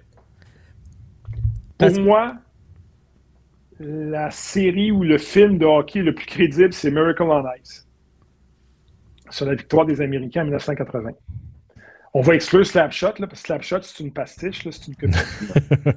Mais les séquences de Miracle on Ice, la façon que c'est tourné, ça allait être tellement crédible. Puis je trouve que nous autres, des fois, dans l'ancien compte, ça allait vite. Puis sur certains petits détails, les gants t'as pas de la bonne, la bonne couleur avec la, la- la- la couleur des chandails. Euh, des petites choses comme ça qui font en sorte que euh, c'est des petites choses comme ça, mais c'est des petits détails que j'aurais peut-être changé. Mais pour le reste, euh, je vois pas vraiment qu'est-ce qu'on aurait pu changer parce que je regarde la réaction des gens, puis je me dis, regarde, là, tout est là, là. On a fait ça pour le public, puis le public, eux autres, ont été contents, ont été comblés. Euh, Il y a beaucoup de gens qui sont identifiés à plusieurs personnages. Puis j'ai surtout, moi, personnellement, développé des amitiés pour la vie, des souvenirs que j'oublierai jamais. Fait que pour moi, là, c'était parfait. Puis, puis j'ai beaucoup de gratitude pour Régent, pour Jean-Claude, puis pour Claude Héroux. Je le dis tout le temps, ces trois hommes-là ont, ont changé ma vie. Clairement. On a deux, euh, deux auditeurs, Simon Brassard puis Samuel Giguère, Giguère, qui ont. Je sais pas, ils posent des questions à Mac directement. non, pas Eric. fait que je les pose, puis gars, tu jazz ça comme tu le sens. Simon, il demande c'était comment d'être capitaine de la formation américaine à la Coupe du Monde? Et Ben. euh, un tournoi difficile. Gêné. Non, non, non, c'est c'est une très bonne question. Ouais, surtout avec l'interférence de la Simpson Oil. là. voilà, tu sais. Ouais. Ça m'a permis d'aller tourner en France. Eh, Excellente, réponse. Et Samuel qui demande J'aimerais connaître sa relation, euh, son opinion sur les relations russes et canadiennes durant la Coupe du Monde. Tu vois quelle sorte de fanbase qu'on a sont, sont un peu failés comme nous. Avec Kulikov, ouais, c'est ça. Euh, écoute, euh, tu sais, les relations euh, canadiennes-russes, ça a toujours été complexe, ça. ouais. Et c'est pas terminé. Tout le temps complexe, les deux cultures tellement différentes. Euh, mais s'il parle des relations avec les acteurs qui jouaient les Russes. ben, ouais, allons-y mais- comme ça, que ça ait de l'air plus brillant un peu là, de sa non, part. mais, mais, euh, c'était bien correct parce que, premièrement, il n'était pas russe, il était polonais. Ouais. Deuxièmement, euh, les gars étaient bien corrects. Tu sais, ils étaient comme assez ébahis, ils ne savaient pas trop dans quoi ils embarquaient. Euh, T'es pas vraiment conscient de l'ampleur à ce moment-là, parce qu'on parle de la deuxième année, là, euh, Ouais. de l'ampleur euh, de ce que c'était. Euh, mais euh, c'était des bons gars, puis euh, euh, ça s'est très, très bien passé. Mhm. Qu'est-ce qu'il y avait? Qu'est-ce qu'il y avait? Parce, parce que, tu sais, moi, si on parle de lancer compte, puis surtout quand on me parle des Russes et tout, là, forcément, ce qui me revient dans la tête, c'est Snap et Bourdon. Pierre, Pierre, je veux passer à l'ouest, métro McGill. Tu sais, euh, hey, ça a été quoi votre réaction quand vous vous êtes vu parodié par RBO? C'était très drôle. C'est une forme de. c'est flatteur, tu comprends, se faire, euh, se faire euh, parodier comme ça, c'est toujours flatteur. C'était très drôle parce que ça marchait, parce que c'était Mhm. un succès. Alors, c'était drôle. Si on avait été euh, un navet, si ça avait été pas écouté, dénigré par la critique et surtout par le public, ça aurait fait mal. Mais étant donné que ça marchait tellement que tu dis, ben écoute, c'est drôle parce que nous autres, on se disait, Colin, les gens aiment ça. Anyway. Puis je te dirais, je pense qu'on a été plus encensé par le public que par la critique. Parce que souvent, maintenant, on parle de séries mythiques, de, séries importantes. C'est pas tout le temps dans ces comptes qui est nommé, mais dans ces comptes a, a changé comment on tourne au Mhm. Québec. Avant ça, on tournait en studio. Dans ces comptes est la première série où on a tourné dans des endroits, des lieux réels. Donc, un vestiaire, c'est un vrai vestiaire. Un restaurant, c'est un restaurant. Euh, Ah, c'était pas des décors en carton. C'était pas pas, un téléroman. Là. tout a changé à partir de ce moment-là. C'est ça la contribution, si tu veux, de cette série-là au cinéma puis à la suite. Tu sais, moi, je dis tout le temps, c'est qui un GOAT? Pour moi, un GOAT, c'est quelqu'un qui fait en sorte qu'après lui, les choses sont faites différemment. Après Michael Mhm. Jordan, euh, l'industrie du soulier de basket a changé complètement. Nike a été mis à la carte. Après Tiger Woods, les athlètes, les golfeurs sont devenus des athlètes qui ont commencé à s'entraîner. Tu sais, euh, t'as des gars qui ont été très bons, mais qui n'ont rien changé dans le game. Ces gars-là, ils ont changé quelque chose d'important. Pour moi, lancer compte, ça a contribué au fait qu'on a tourné de façon complètement différente, beaucoup plus réaliste, des dialogues complètement différents à la télévision. Euh, fait que, euh, on s'en cirait presque plus. On a vu des seins. Tu sais, c'est- ça a révolutionné Oh oui. plein de choses. tu sais. À chaque premier épisode, il y avait au moins une, une scène de Toton. Et c'est et c'est C'est une constante, nous- là. Oui, Régent nous a parlé de ça, fait que je veux savoir. Il nous a parlé de, dans saison 2 de la, de la russe, justement, euh, Natacha. Natacha Mishkin, qui disait Ouais. qu'il y avait trois versions de. Quand, quand, quand elle est dans la chambre d'hôtel, fait que, mettons, la version européenne, qu'elle enlevait le top et le bas. La Oh. version québécoise, elle enlevait seulement le top. Et la version anglophone, qu'elle enlevait rien du tout. Et qu'il y a une cassette qui s'est passée qui dure une demi-heure de. qui se trompait parce que c'était la version européenne, mais elle enlève tout, puis tout ça. Ben, T'as-tu vu cette cassette-là? Non, j'ai pas vu, puis c'est la première fois que j'en entends parler. puis ça- Ok. Ça, ça me surprend pas. Parce qu'on la Euh, cherche depuis. Elle a cherché longtemps, les gars. Ah, c'est Euh, sûr. euh, euh, C'était une grande beauté, cette femme-là. Ah, c'est Ben oui. C'était une grande beauté. Euh, c'était une bonne personne aussi. C'est ça qui est Ok. important. Euh, parce que c'est important en 2024 de le dire. Oui. Oui, clairement, clairement, oui. Qu'une femme est juste belle. Sacrifice. C'est important de dire aussi que c'était une bonne personne. Et c'était vraiment une bonne personne. Mais tu sais, moi, j'ai pas eu beaucoup de scènes avec elle. Alors, je la voyais sur le plateau de tournage. Euh, mais euh, j'ai pas vraiment tourné avec elle. Fait que ces scènes intimes-là, j'étais pas présent. Donc, Mhm. euh, Non, demander aux acteurs et ou à l'équipe technique qui était présent, mais peut-être que Régent il a, il a- il a vu quelque chose. Mais moi, c'est la première fois que j'entends ça. Ok, ouais, nous l'a dit au podcast il y a, il y a deux Ben, semaines. là. fait que je pense qu'il y a un eu. Ouais, c'est ça, puis je pense qu'il y a des bonnes plugs. là. ben, oui, c'est ça, il connaît le projet un peu. S'il y a l'existence d'une cassette de B-roll de l'ancien compte, d'après moi, Régent l'a déjà vu. Ouais, exact. Les gars, avez-vous d'autres questions sur l'ancien compte? Parce que je shifterai sur la suite après. Là. Let's go. Ouais? OK. Pendant que tu shifts sur la suite, Ouais. tu me permets, parce que là, écoute, on va faire ça réel, tu me permets-tu d'aller chercher ma, ma charge? Parce que Ben, mon ok. téléphone. euh, Ben oui, ben oui. Ben oui, Oui, oui. vas-y, prenons une pause, là. Une petite pause. Fais-nous une visite en même temps, t'inquiète là. tu ne verras pas grand-chose parce que je rentre euh, dans la noirceur. Je vais aller chercher ma. Attends une minute. Voilà. C'est ça qu'on pensait tantôt, que le téléphone avait lâché. Fait qu'on on s'était dit, oh, Non, non, c'est mon. C'est un de mes gars qui m'a appelé. Hey, il peut. Non, ça va. Ouais, c'est ça. Il n'y avait pas eu le mémo que t'étais. Ben oui. Il n'y avait pas eu le mémo, là. C'est ton événement de l'année, puis de gauche ça. Hey. Tu le pire, c'est que j'ai failli y écrire pour dire Hey, appelle-moi pas dans la, la prochaine euh, 15 minutes, parce que je pensais que ça allait durer 15 minutes. Non, Ah, bon. J'ai dit euh, appelle-moi pas dans la prochaine 15 minutes. Fait que c'est ça. OK, je suis de retourner. Je suis de retour. Génial.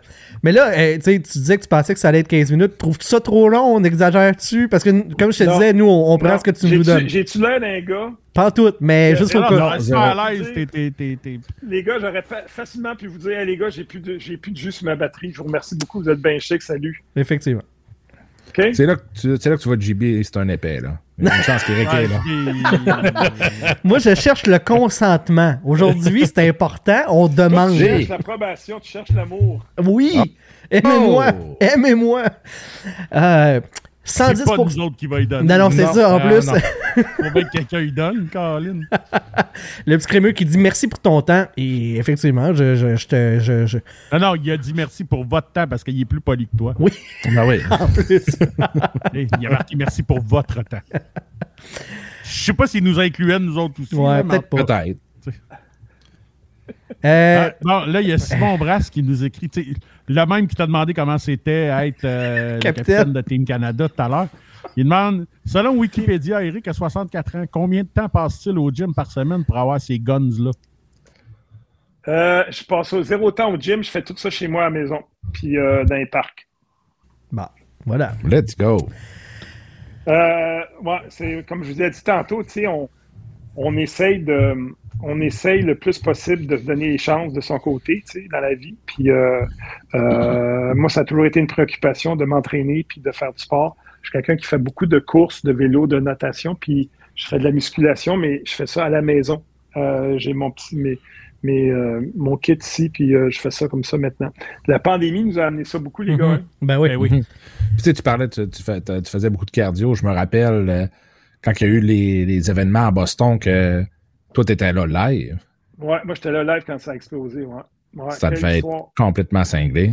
C'était surréaliste, les gars. Surréaliste. Est-ce que vous réalisiez qu'est-ce que c'était quand c'est arrivé ou, ou c'est quand Euh, t'es rentré après- à l'hôtel ou. euh, après quelques minutes, euh, ben, on, on a été sur l'adrénaline parce que ce qui est arrivé, c'est que hum, moi, ça faisait longtemps que j'avais traversé le fil d'arrivée, là, mais j'avais eu un petit malaise parce que j'avais couru grippé, mais très grippé. Puis je m'étais dit, ben, je vais l'essayer, puis si ça marche pas, j'arrêterai. Mais, mais euh, j'avais été au- au-delà de mes, de mes ressources que- disponibles, mais je l'avais terminé, puis ça faisait longtemps que je l'avais terminé. Fait que quand je suis arrivé, ben, on, on était à peu près une centaine de mètres des explosions. Euh, puis euh, avec hey, le c'est pas groupe loin, OK. 100 mètres, là. Non, mais c'était, c'est comme si tu vas, tu fais un coin de rue, puis tu tournes à droite. Fait que ok. j'étais pas en ligne directe. Et puis, puis euh, j'avais besoin de récupérer, là, fait que, puis il faisait un petit peu froid, fait que j'étais là, puis euh, on, on m'a, on était autour. Puis là, j'ai entendu un premier euh, son. J'ai pensé qu'il y avait une grue. Un autre appel. Eric est un homme occupé, là. Écoute. Ouais, le soir à 20h, à 22h, c'est là que ça se passe, les appels chez Eric. Allô? Euh, je suis là. Non, OK. Euh, On va l'avoir. Ouais. Donc, donc encore mon le gars. premier Mon boom, gars. tu pensais que. Mon gars, quand il finit l'université, là, il y a une demi-heure de route à faire, il m'appelle pour jaser. Juste quand il est dans l'auto. Puis là, ben, c'est ça. Il a fini son Il écoutera des podcasts. La Ben, POC, genre, il y a envoyez une heure et demie de show. Envoyez-y. Non, mais euh, je vais y un envoyer le lien. Eh Puis oui. je vais lui dire, non, mais je vais y envoyer le lien pour lui dire, regarde ce que t'as fait, t'as fucké l'affaire. C'est de ta fois. faute! Ben non, mais envoyez Fait le que- lien là, puis il viendra jaser avec nous. Ben autres. oui, qui... Non, mais là, si Ben j'envoie oui. le lien, là, je, risque de, je risque de tout débarquer. Ah bon, Euh, prenons pas de chance. Fait que j'ai entendu un premier, une première explosion, mais à ce moment-là, je pensais que c'était une grue qui, avait, qui était tombée. Il est arrivé de quoi? Il y a quelque chose qui est tombé dans l'édifice. Là, c'était... Puis quelques secondes après, quand j'ai entendu le deuxi- la deuxième explosion, j'ai fait OK. Et là, instantanément, ça a commencé à courir dans toutes les directions et toutes les gyrophares, les, toutes les, les, les, les, policiers, que ce soit les policiers de la ville, de l'État, euh, Homeland Security, tout le monde s'allait en dessous. Et là, on demandait qu'est-ce qui s'est passé. Puis euh, moi, j'étais avec mes deux garçons, ils étaient jeunes. Euh, on parle de- exactement, on parle de 2012, donc euh, Presque 12 2013. ans. 2013. Ouais. Fait que Ouais. les gars avaient 7, 7, 7 et 5 ans.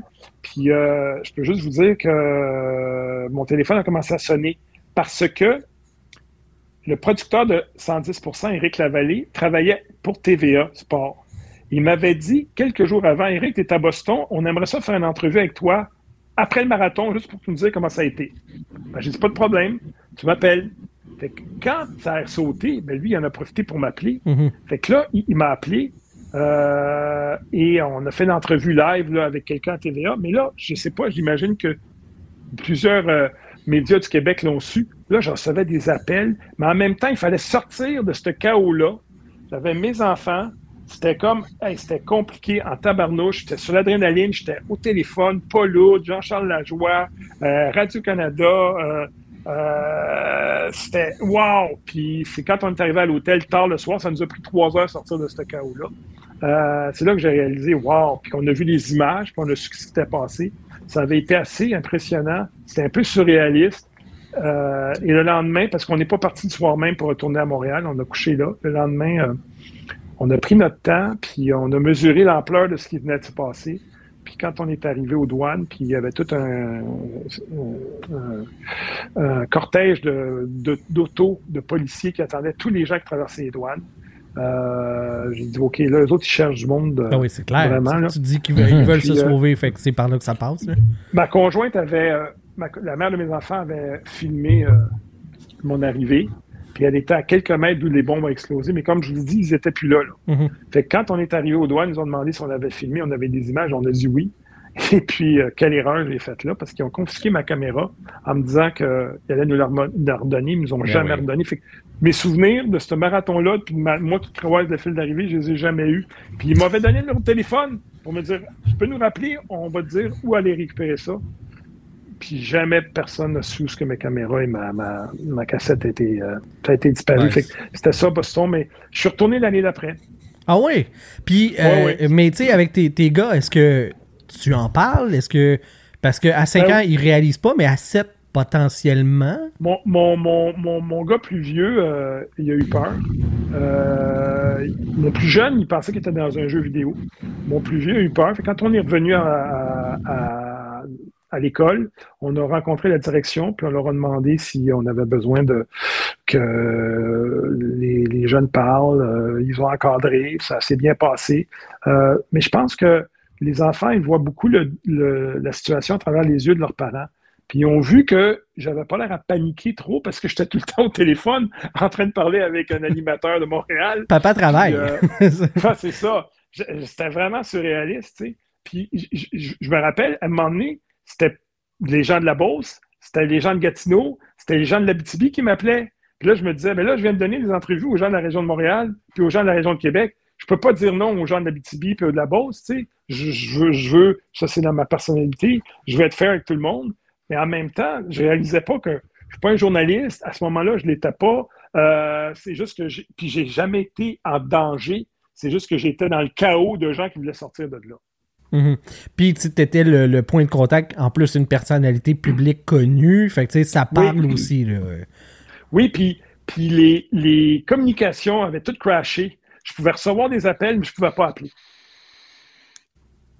Fait que euh, ça avait crashé parce que tout le monde essayait sur son cellulaire de rassurer son monde. Parce qu'on entendait des rumeurs. Il y a une troisième bombe qui a explosé. Il y a quelque chose qui se passe à la bibliothèque. Fait qu'on entendait toutes sortes de choses. Fait que, tu sais, c'était pas... euh, puis on n'avait pas d'informations. Puis les policiers nous disaient pas de panique, circulez, par exemple. Allez vite, circulez. Fait que là, tu faisais comme ils disaient, pas panique, mais ils disent de faire ça vite. Puis euh, c'est ça. Donc, euh, ça a été assez... je le dis, le mot, là, c'est surréaliste. Puis quand j'ai vu le film, j'ai fait wow, tu sais. Ils t'ont-tu appelé pour être dans le casting du film? Parce que t'es- t'avais du vécu, mettons? non, je savais même pas qu'ils tournaient un film là-dessus. Non. Comme je t'ai dit, les Américains, ils aiment bien prendre des Américains. Ah ouais. hein. Ouais. Et- Ils l'ont appelé lui. Ils l'ont pas appelé lui, mais ils ont appelé sa moustache. Elle n'était pas disponible, fait qu'elle n'a pas pu y aller. J'avais plus, j'avais plus ma moustache depuis ce temps-là. Ça faisait longtemps qu'elle avait sauté ma moustache. T'as fait. T'as fait. Hey, moi, euh, moi, je vais ramener ça dans le, dans le ludique un petit peu. Là. Tu sais, moi, je suis reconnu pour ne pas faire de recherche dans ce show-là, mais parce qu'on recevait Mac Templeton, j'ai dit, je peux pas arriver Eh pas, pas préparé. Fait que j'ai fait des recherches. Puis je suis tombé sur un article qui date d'une douzaine d'années que tu parlais avec Mathias Brunet que à cause de tes poules de hockey, genre, tu tu perdais le sommeil. Est-ce que tu dors bien maintenant ou est-ce que tes poules de hockey sont encore Ok, aussi. attends une minute. Ça, là, c'est un article où moi, j'affirme que je dormais pas bien à cause des poules de hockey? Ouais. Ouais, genre que tu remettais tes. tes, tes, tes- tes- Ah! Ouais, tu sais, t'avais comme un keeper's pool, là. Ouais, c'est ça. T'avais comme un Ouais, keeper's pool. ah, C'était pool-là. C'était un keeper's pool. OK. ça répond à ma question. il fallait redonner Juste avoir ta face. avant- Ouais, il fallait donner notre aliment avant minuit, euh, le dimanche. Fait qu'il fallait que tu regardes qui était sa liste des blessés, qui allait manquer, qui le. C'était Ovechkin qui allait jouer quatre games cette, game, cette semaine-là, ou c'était euh, euh, Pietrangelo. Euh, tu sais, tu avais le droit d'avoir tes trois attaquants, tes deux défenseurs, ton gardien de but. Fait que, euh, puis tu ne vas pas avoir tes joueurs qui jouaient tout le mois. Il fallait que tu en joues trois semaines sur quatre, mais tu ne vas pas jouer quatre semaines. Il fallait calculer. Puis là, des fois, ben, il y avait des listes de blessés. Fait que là, tu disais, ben là, je ne suis pas pour mettre lui dans l'alignement. Il, risque de pas jouer les trois games cette semaine parce qu'il est day-to-day. Fait que, puis souvent, ben, je passais tout droit, j'arrivais à minuit, minuit et cinq. Ah, shit! J'ai oublié de faire mon alignement. Fait que là, ben, ton logiciel ne te permettait pas de revenir en arrière. Fait que euh, là, je me retrouvais à, être obligé d'envoyer un courriel à Fabien ou à Francis, les gars qui s'occupaient du pool. Écoute, il est minuit et cinq, je sais que j'ai passé le deadline, tu peux-tu le faire manuellement demain? Ça créait des frictions un petit peu parce que quand tout le monde faisait ça, ça donnait de la job. Mais c'était dans ce sens-là. C'était, de c'était euh, beaucoup de- d'entretien, ce pool-là, parce qu'à chaque semaine, il fallait que tu regardes qu'est-ce qui se passe. Ouais, nous autres, on connaît ça. On a une ligue de hockey simulée euh, où est-ce qu'on joue avec les DG des équipes, mais tu sais, full roster, là, avec des échanges, repêchages, tout ça. On loue un chalet. Ça n'a pas de bon sens, l'été, pour euh, durant On le loue un chalet pour se faire un draft live. Ben, on Euh, fait, nous autres, on se, on se réunissait un soir, on faisait un draft. euh, Il fallait que sois préparé, puis qui pousse pour, tu avais 14 joueurs, tu en gardais 7. Il fallait que tu remettes une liste de protection à la fin de l'année. Que tu faisais un autre euh, repêchage de 7 rondes, puis tu avais droit à deux joueurs, deux joueurs wildcard. C'était tout un. C'était quand même assez de, de, travail qui peut se poser. Ah ouais, non, c'est clair. Euh, 110%, on, on, on a parlé de lancer compte, mais l'autre, dans le domaine sportif, télévisuel, c'est l'autre affaire à laquelle tu as participé qui, moi, m'a accroché le plus. Fait que t'as pas vu Omerta, puis t'as pas vu District 31, puis t'as pas vu 19-2. Non, mais je parle Moi, j'ai vu sportif. té- 19-2, puis euh, Omerta. puis est pas vu-. Omerta, je l'ai vu aussi. Puis t'as pas vu le- l'horrible euh, infomercial que j'ai fait pour SodaStream. Non, ça, j'ai pas vu J'avais ça. oublié ça. wow! Non, mais. On va le trouver. j'ai J'ai Wow! retrouvé, je l'ai envoyé au gars cette semaine, ta pub de Toyota avec Macha Grenon. Oui. Ah, on va te Hey renvoyer boy. ça, Eric. On va te l'envoyer. Eric, ça Une rappelle pas. pub de Toyota avec Macha Grenon. Ça sera pour un autre épisode. T'es sûr que c'est moi? ben oui. Ah, Je suis sûr, Ben oui. à 200 000 pour, pour cent. Cette moustache-là Mais- peut pas être. ça- C'est pas un cascadeur. Non, mais, non, non, mais ça, ça, ça a déjà été copié, cette moustache-là. là. Oui, oui, non, je sais un pas. pitch à cette époque-là. mais euh, ouais, tu me l'enverras. Écoute, la mémoire, une t'as- faculté. La Et t'as une de ces chemises Oui. hawaïennes Ah oui, écoute, solides. c'est magique. T'es sûr de ça? Ah Ouais. oui. Ah là là. Ah non, mais c'est parce que ça, ça là, va blackout sur son téléphone. Là. Ben, Envoyez pas là. là. Non, ça va. Non, tu me l'enverras après. C'est Euh, bon. je- je te- Écoute, comme je te dis, en revenant à 110% parce Oui. que Là, j'ai dit sportif télévisuel. J'ai pas dit. euh, Là, là, j'ai de l'air de quelqu'un qui écoute rien et qui a, qui a pas de culture. C'est pas vrai. Ben oui, un peu, là, mais bon. On deal avec, là. puis Ouais. Mais Faut ça. que nous ça- fassions devant la visite. on Ben oui, c'est ça. Ça- Ça m'a marqué, puis je pense que ça a marqué une génération de- d'amateurs de sport 110%. Comment t'as as eu ce gig-là? Comment t'as rentré là-dedans?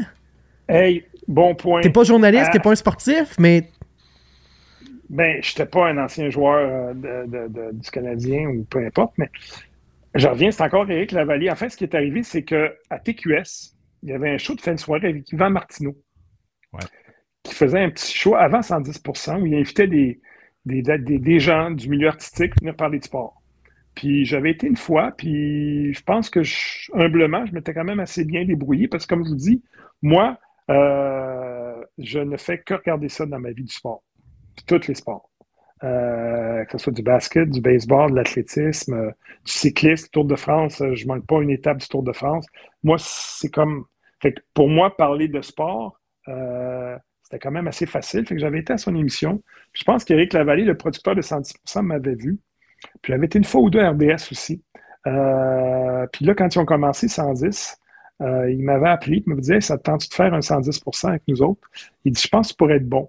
Puis j'ai dit Ben écoute, euh, oui, mais je voudrais pas que ça dérape trop, tu sais, parce que euh, je trouvais que des fois ça dérapait un peu. Puis. Euh, Tu voulais pas aller te battre avec euh, Ga- Gabriel? Ben, je, je voulais pas faire le débat pour faire. Je voulais pas faire le débat pour faire le débat, tu comprends? Je comprends. Ouais. Ça me tentait pas de faire ça euh, à ce moment-là. Puis, euh, fait que c'est comme ça. Puis, à un moment donné, ben, rapidement, c'est devenu où il m'appelait deux fois par semaine. Puis, euh, des fois, je lui disais, c'est quoi le sujet? Puis, quand je trouvais que c'était un sujet qui était un petit peu potin, là, je disais, non, je vais passer mon tour. Et, euh, fait que. Tu voulais aller parler de sport. là. Tu voulais pas parler de qu'est-ce que Mike Ribeiro fait à 2 h du matin. Puis, tu sais, toi, tu voulais parler de sport. Non, parce que je, je pense que ces athlètes-là, euh, c'est des êtres humains, puis que, sais, euh, ils sont pas parfaits, puis ils ont le droit à leur vie privée, puis je suis pas dans le vestiaire, puis je sais pas exactement ce qui se passait. Tu comprends? Mhm. Fait que, puis je suis pas quelqu'un qui va sortir un scoop. Euh, des fois, j'en ai. J'en connais du monde dans le milieu, j'ai des informations, j'ai. Jamais je le sortirai, c'est pas mon style. Moi, je vais, je vais essayer de parler du côté humain de l'athlète, puis de, de- du côté, euh, le côté athlétique, le côté sportif. Fait qu'avec 110% je me suis retrouvé à en faire euh, deux fois par semaine, régulièrement. Puis euh, j'ai beaucoup, beaucoup aimé ça. Sais-tu, euh, y, a-tu des, des opinions plantées, genre de dire, parce que ça prend un débat, sinon il n'y a pas de, y a pas de show. C'était-tu comme, hey, toi tu vas décider, tu vas penser ça, puis ou ça se faisait tout naturellement? Beaucoup de gens ont pensé, pas beaucoup de gens, mais plusieurs personnes ont pensé que c'était tout arrangé ou qu'il y en avait beaucoup de- de fois où c'était arrangé. On disait, bon, écoute, euh, qui est pour, qui est contre? Euh, bon, mais toi, sois pour, toi, sois contre, puis ça va faire un bon débat. C'était pas comme ça que ça fonctionnait. En tout cas, je te dirais que 99% des débatteurs, c'était sincère leur opinion. Il est arrivé peut-être quelques fois, quelques débatteurs qui ont dit, regarde, c'est quoi, quel rôle tu joues, moi, aujourd'hui, là? Je vais jouer ce rôle-là. Mais je te dirais que la principale, euh, le principe, tu sais, les, à 99% vraiment, là, comment ça se faisait? C'était Eric qui nous appelait le matin. Puis il dit, toi, tu penses quoi? Suzuki, c'est un gars de premier trio, c'est un gars de deuxième trio pour une bonne équipe.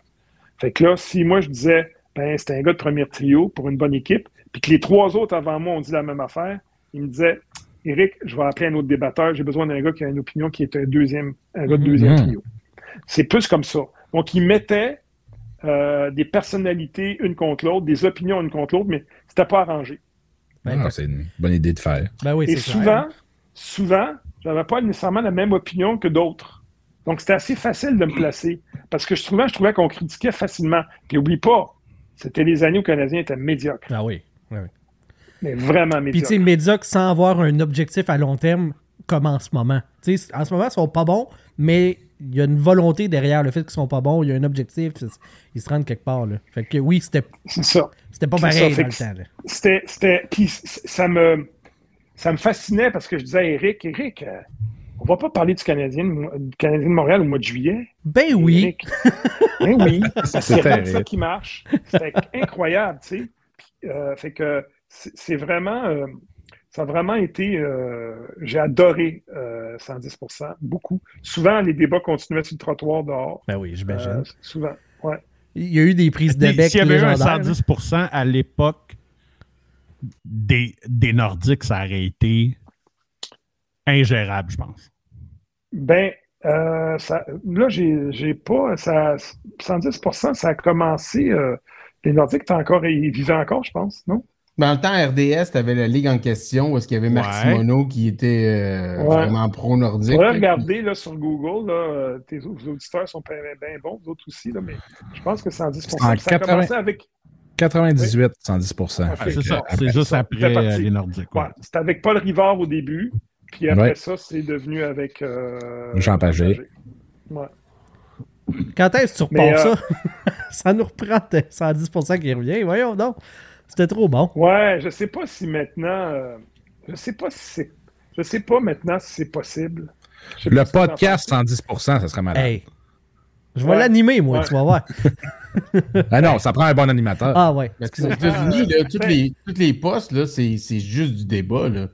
Fox Sports, animateur, euh, ESPN, c'est juste débat. 110% était en avance là-dessus. Oui, puis c'était tellement critiqué dans le milieu. Là. Je me rappelle, dans le milieu, à l'interne, les gens qui n'étaient pas 70% critiquaient ça. Là. Ils disaient que si c'est pas bon, puis euh, on vous parlait un par-dessus l'autre, puis c'est de la cacophonie, puis c'est que- Mais c'était écouté, là. Il y avait des tabarouettes de bonnes codes d'écoute. C'était super écouté.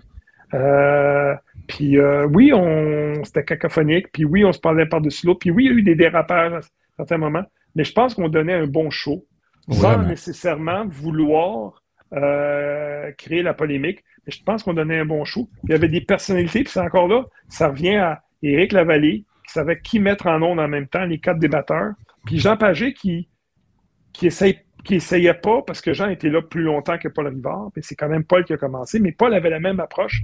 Il essayait pas, il essayait pas d'être le- le- un débatteur ou un connaissant. Il donnait le POC. Mhm. Ouais. Il le la aux situation, aux, aux débatteurs. C'est ça. Puis ils posaient des questions, puis ils essayaient pas de, de, de prendre trop de place, mais il était efficace dans ce qu'il faisait. Oh, le petit Ouais. crémeux pose une question qui est chienne là-dessus. Il Mais demande peut- mais il peut pas répondre à ça. Pierre ou. Paul comme préférence? Qui? Pierre ou Paul à l'animation de 110 que tu préférais? Là, je Mais il n'y a sais, pas eu a pas. Pierre. C'est- Jean ou Euh, pas. Jean, oui. Tu vois qu'il sait pas de quoi il parle, le petit crémeux. Euh, Paul a été celui qui a mis ça au monde. Fait qu'il faut que tu lui donnes crédit. Jean l'a beaucoup plus longtemps. Euh, je pense que Jean était quelqu'un qui, euh, qui arrivait de Radio-Canada, qui avait déjà une réputation. J'ai pas une préférence. Ben, c'est sûr que Jean étant parti, on a un attachement pour Jean Pagé parce qu'il est parti. Euh, il nous a quittés suite à un cancer, alors que Paul travaille encore. Je peux pas dire que j'ai une préférence. Il avait, ils se ressemblaient beaucoup parce que, comme je t'ai dit, les deux étaient généreux. Mais je pense que quand on pense 110%, on pense surtout à Jean Pagé. Oui, ouais, ouais. Ouais. Oui, puis Paul était peut-être un peu plus, euh, comment dire, euh, tu sais, quand il voyait qu'il commençait à y avoir de l'acharnement sur un, sur un débatteur ou quelque chose du genre, Paul le ramenait toujours plus rapidement. Mais tu sais, c'est vrai que, tu sais, l'émission a évolué aussi, là, tu sais. Euh, tu sais, il y avait cette notion de show-là.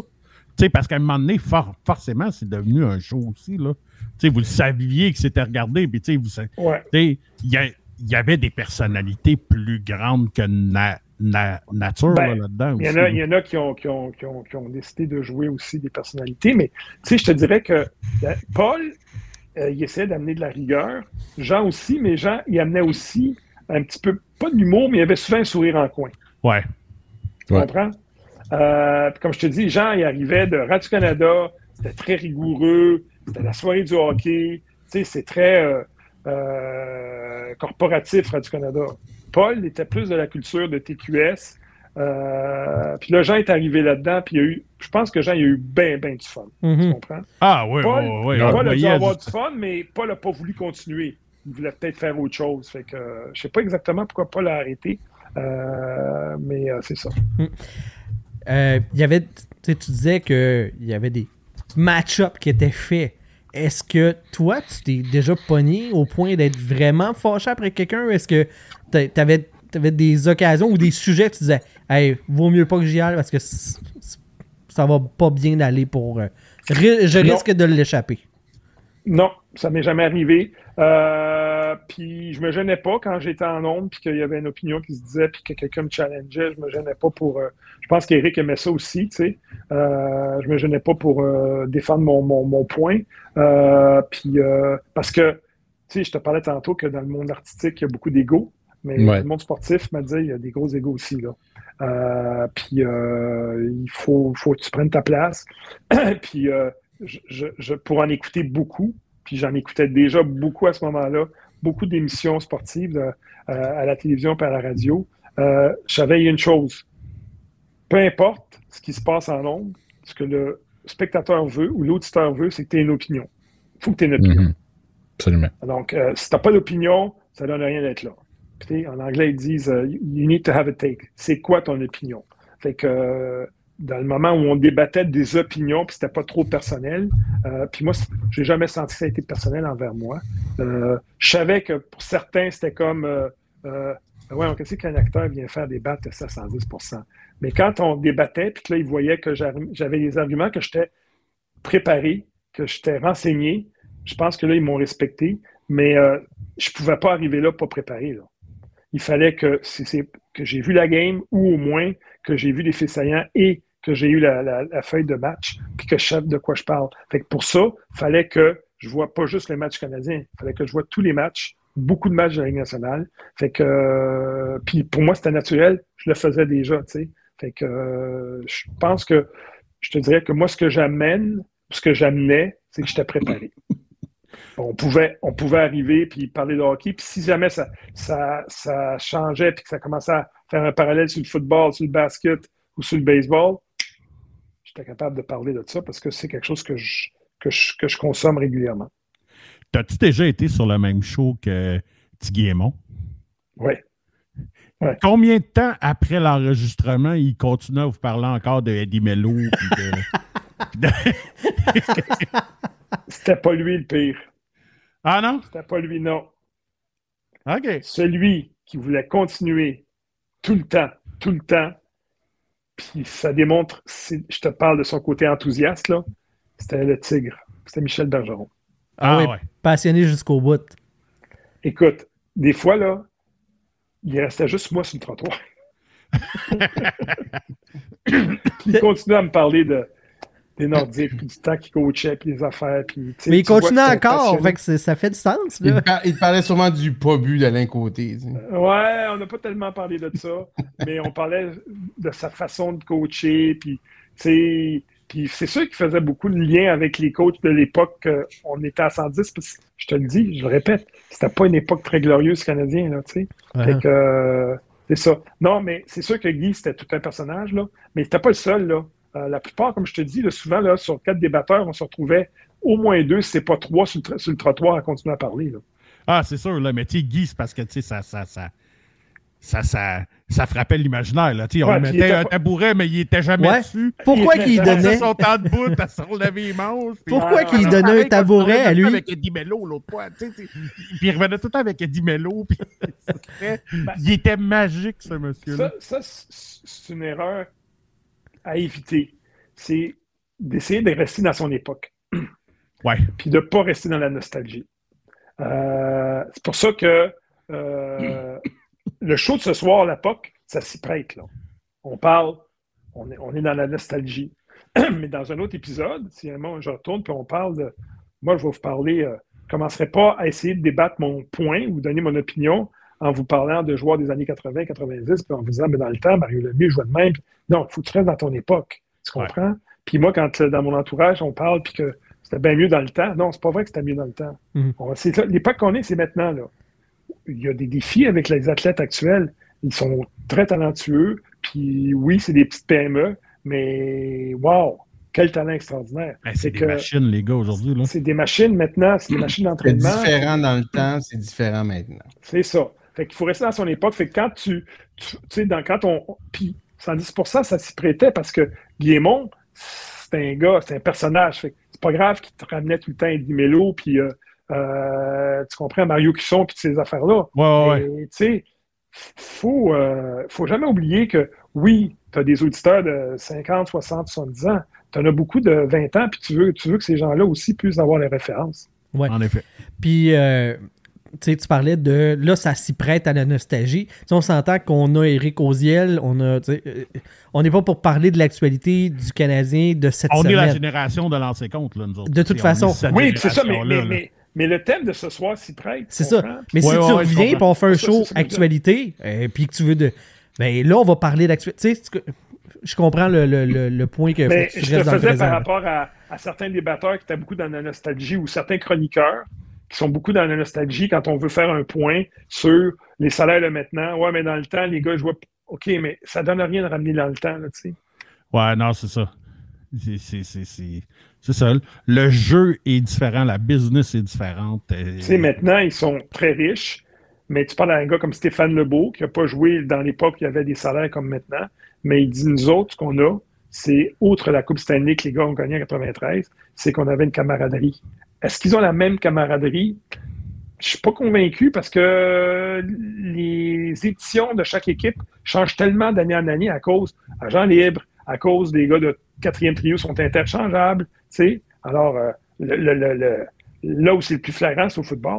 Tu comprends? Le pire, le pire, c'est que, tu sais, on a eu Stéphane Lebeau, puis le, je, je pense qu'il y a une portion de ça, de la camaraderie, qui vient aussi du fait qu'ils ont gagné. Ils ont un point en commun qui est un highlight de leur vie qu'ils vont toujours avoir en commun. Versus. Ouais, mais ils ont gagné parce que c'était des chums aussi.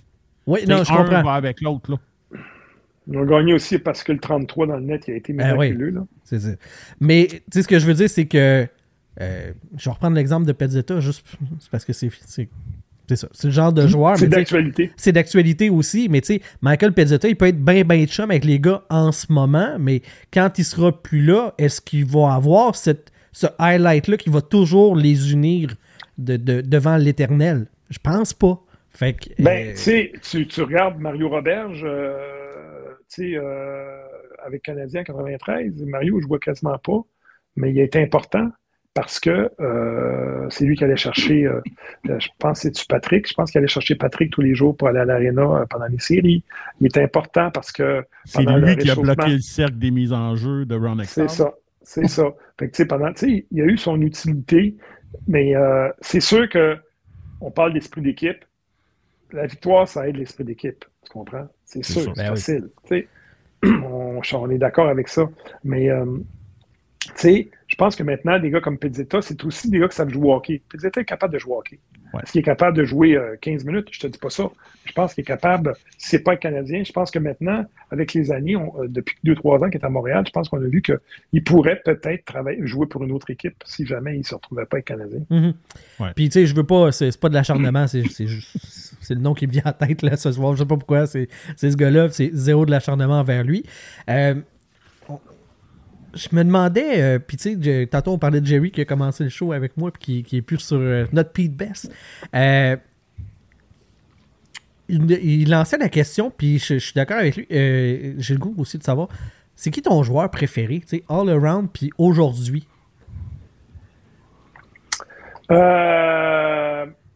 Moi, jusqu'à tout récemment, le gars pour moi qui était comme le joueur idéal de hockey, c'est Jonathan Taze. Dans, son reste d'actualité. Présentement, là, euh, je te dirais que bon, euh, les dernières années, ça a été euh, difficile parce que l'année qu'ils ont sorti, en- sont fait sortir en 4 par Nashville, j'ai vu comment il avait perdu une fraction de seconde. Je ne reconnaissais plus ce joueur-là, ne gagnait pas ses batailles contre un, mais, mais, mais il était euh, un joueur assez complet.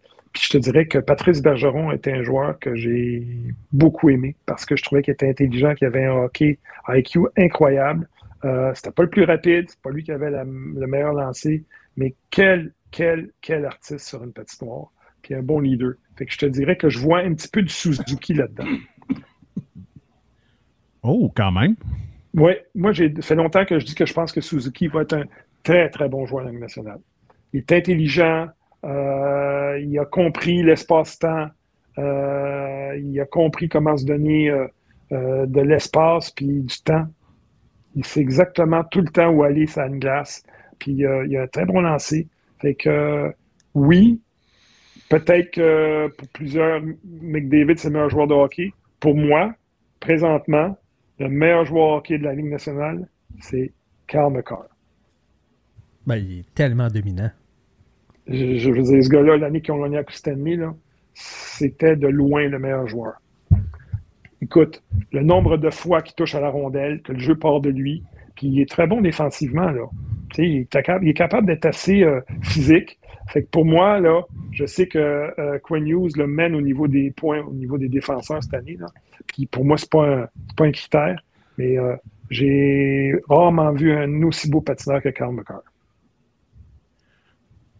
Ouais, écoute, on peut pas. euh, tu sais, je sais qu'on parlait de ne pas comparer les époques et tout, mais tu sais, moi, je suis né en 75, OK? Fait que moi, moi, là, les, les- les- grands défenseurs que j'ai vus toute leur carrière, je te parlerai pas de Orr parce que, je ne l'ai pas vu, là, mais, moi, Our- euh, Ledstrom, pour moi, c'était comme les deux plus grands. Puis, à son âge, Macar est en avant de ces deux-là. Je sais que c'est Ben, des époques différentes. Ben, c'était meilleur, meilleur patineur. C'est pas le même style. Euh, Bourque, euh, t'es un beau patineur, mais il y a- aucun de ces deux-là avait le coup de patin. Je te dirais qu'un gars comme Paul Coffey, euh, il avait un coup de patin un petit peu comme McCarr. Mais euh, je, je- je trouve que, tu sais, puis la position de défenseur, là, maintenant, est tellement importante. Parce qu'un attaquant, un bon attaquant, là, à part Austin Matthews, qui peut jouer 24 minutes, là, un bon attaquant va jouer 21, 22 minutes. Mais un défenseur là, va jouer 26, 27 minutes. Là. Euh, c'est presque la moitié du match. Fait que, euh, puis c'est sortir la rondelle de ta zone, c'est donner une bonne première passe, tout le, temps, tout le temps faire le bon jeu, essayer de créer le moindre revirement. Tu sais, Matheson, il est excellent, il est très bon, mais comme il y a beaucoup la rondelle, il fait aussi beaucoup de revirements, je trouve. tu sais. Ouais. Euh, fait que, puis je compare pas Matheson à Macar, mais pour moi, si tu me demandes le joueur que j'aime le plus regarder, c'est Carl McCarr. Moi, je veux juste dire, là, j'aime bien Kel McCarr aussi. Mais s'il n'y a pas de Bobby Orr, il n'y a pas de Kel McCarr. les- Mais ça, ça revient à ce qu'on disait. Non, mais ça, non, mais tu sais, Bobby Orr, là, il a gagné le championnat des scoreurs. Mm. Puis il l'aurait gagné plus souvent s'il n'y avait pas eu Phil Esposito dans son équipe en plus. Ben, en fait, euh, s'il n'y avait pas eu des mauvais genoux aussi, mais, mais euh, tu sais, quand on, on, on- on- ce sera peut-être une autre fois avec un autre invité, vous pourrez avoir le débat, c'est quoi un GOAT, là? Mais pour moi, c'est, tu sais, comme là, présentement, euh, au basket, euh, il y a comme une conversation, est-ce que c'est Jordan, est-ce que le- c'est LeBron? Tu sais, Jordan a révolutionné beaucoup de choses dans le basket. LeBron, il va peut-être être meilleur que Michael à la fin, mais il n'a rien révolutionné. Il n'a rien amené de plus. Tu comprends? Euh, Will Chamberlain en a amené plus que Michael Jordan. Non, je te dirais Bill Russell n'a amené plus que Michael Jordan. Ben non, Will Chamberlain, ils ont fait une règle pour lui qui ne pouvait pas dunker. Il n'avait plus le droit de dunker. Parce que c'est Euh. illégal parce qu'il était trop grand. Ouais. Ben, tu sais, il n'y a pas une. Tu sais, sa carrière, euh, tu regardes le nombre de championnats, il y a- je pense qu'il en a gagné un. Euh, puis, si tu regardes le documentaire sur Netflix sur Bill Russell présentement, qui est un documentaire extraordinaire que je recommande à tout le monde, euh, on- vous allez découvrir que oui, Chamberlain a, a- a frappé l'imaginaire parce que c'était une personnalité plus extravertie. Mais Bill, Bill Russell, Russell est, était- ren- est entré dans une équipe loadée aussi avec les Celtics. Tout à fait, tout à fait, tout à fait, tout à Là, fait. tu parles à un fan des euh, Lakers. Ouais, mais à mais deux Bill Russell des a joué Lakers. longtemps. Russell a joué longtemps avec les 76ers aussi. Là. Euh, pas le Russell, Chamberlain. Ouais. Puis, euh, tu sais, euh, mon point étant, Bobby Orr a révolutionné la position, tout à fait. Est-ce que McDavid, dans ces critères-là, peut devenir un GOAT? C'est le petit crémeux qui demande ça. Euh, c'est euh, Simon, excuse, qui demande ça. Moi, je pense que je pense que Crosby est meilleur que McDavid. McDavid est plus spectaculaire, il est plus agile. Puis, tu sais, c'est toujours, les goûts, c'est toujours par rapport à, à qui regarde. Là, tu sais, je veux dire, ça, c'est des débats, ça, ça, ça finit pas. Euh, on sait que Gretzky a le plus de points pour, de l'histoire de la Ligue nationale. Peut-être qu'Ovechkin aura le plus de buts. Ça, c'est, ça, c'est non négociable. C'est comme qui est le plus rapide sur le 100 mètres. On sait que c'est Usain Bolt. Le reste, ben, c'est difficile à mesurer. C'est une question de goût. Fait tu sais, McDavid, là, il est encore jeune. Euh, je pense qu'il vient d'avoir 27. Euh, si on se rappelle que Ovechkin, tout le monde disait il ne sera jamais bon, il, il a fini par gagner sa Stanley. Uh-huh. Ça a changé la perception qu'on a eue de Ovechkin. Mais euh, moi, si tu me demandes, je préfère ce que Crosby amène à ce que McDavid amène.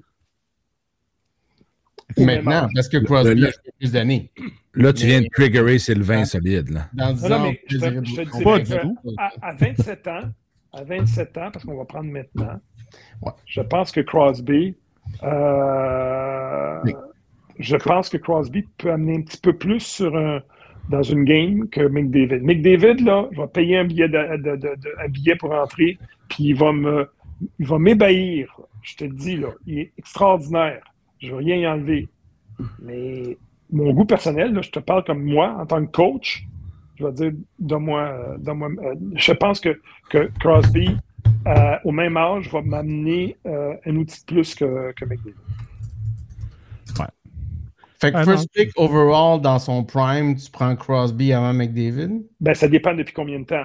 First mais pick dans- dans leur prime, C'est le, deux. all-time draft. 27-27, on va dire. Là. On, on en- les- entre les deux, là, ou si tu me donnes le choix de d'autres joueurs.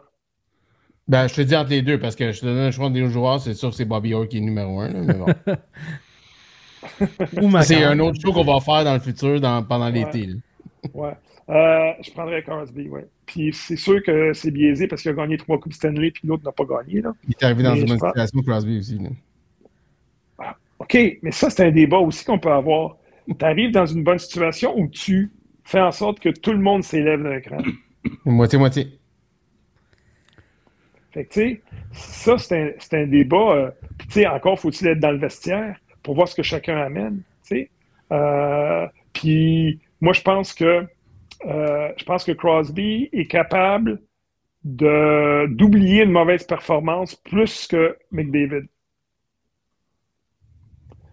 Ça, c'est important aussi. Là. Puis ça, c'est quelque chose qui ne se mesure pas, c'est un intangible. Ce que je veux dire, c'est si Crosby a un mauvais match, qui n'a pas compté, qui n'a pas de passe, il est capable de passer par-dessus puis d'être plus, plus euh, d'avoir une meilleure attitude pour le prochain match que McDavid. Et McDavid, là, lui-même dit, il faut que tu travailles là-dessus. Là. McDavid est plus explosif offensivement que Crosby. Crosby est meilleur dans les trois zones Ouais. que McDavid. Fait que euh, le, co- le Mais, coach. mais, mais, mais tu sais, je pense que McDavid, euh, McDavid euh, s'améliore là-dessus. C'est comme Austin Matthews. Je pense qu'il est de beaucoup meilleur dans sa zone. Euh, je le vois plus impliqué. Je te, dis- je te dis pas que c'est parfait. Puis je te dis pas que, que, que Crosby, c'est comme Patrice Bergeron. Mais je pense vraiment que, que tu sais, Patrice Bergeron, c'est le joueur ultime là, pour les, dans, au niveau euh, joueur complet. Là. Ben, moi, je pense que Crosby, c'est un meilleur Patrice Bergeron. Pardon? Je pense que Crosby, c'est un meilleur Patrice Bergeron. Ça se peut, ça se débat. Ça se ton débat. point bon. Mais moi, Ouais, ce que. On est rendu 110%, mais 110% à la POC maintenant. Mais moi, ce que j'ai toujours trouvé drôle, c'est que on disait toujours, mettons, tu sais, comme Crosby est arrivé à Pittsburgh, il a dont, dont été chanceux, il avait repêché Fleury, il avait repêché Malkin avant lui, il est arrivé là, tout était beau. Mais tu sais, McDavid est arrivé à Edmonton, il avait déjà repêché Burley, Ryan. All Burley, RNH, Yakupov, que bon, finalement, ça n'a pas marché tant que ça, mais puis Darnell Nurse, il y avait eu plusieurs bons choix Ouais. avant. Je veux dire, tu sais, ça Non, se compare des- très bien. Tant qu'à Ouais. moi, Crosby était beaucoup moins entouré que Non, McDavid non, il y avait eu des quand il est arrivé. choix, hein, mais pas des bons choix. Pas des bons joueurs, quant à moi. La culture était pas là, là-bas. là. Puis, les gars, oubliez pas, là, on, a tous ce débat-là, il y a 27 ans, c'est pas terminé. Hop. Ah. Il est revenu. C'est bon. OK, je, sais pourquoi, c'est encore OK. T'as eu Euh, un texto c'est de ton gars, j'imagine. Non, non, c'est pas ça, c'est euh, la batterie, ça me dit qu'il faut que je reblanche. euh. Ah, bon. Votre application, elle prend du jus, hein? Ben, c'est de la vidéo. Ça, ça- Euh, tu sais, euh, là, on, on est là, puis tu sais, on affirme, on est là à dire, moi, je prendrais lui, je prendrais lui.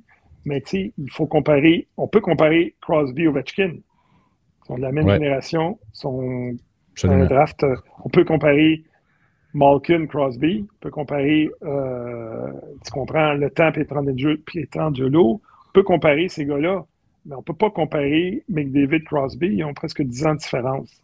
Puis euh, Mhm. il y a encore bien, bien du temps à, à McDavid de, de me faire changer d'idée à moi. Mhm. Puis le, le, le hockey change aussi, veut, veut pas. Euh. Il y a Le plus de change, puis- aujourd'hui qu'avant.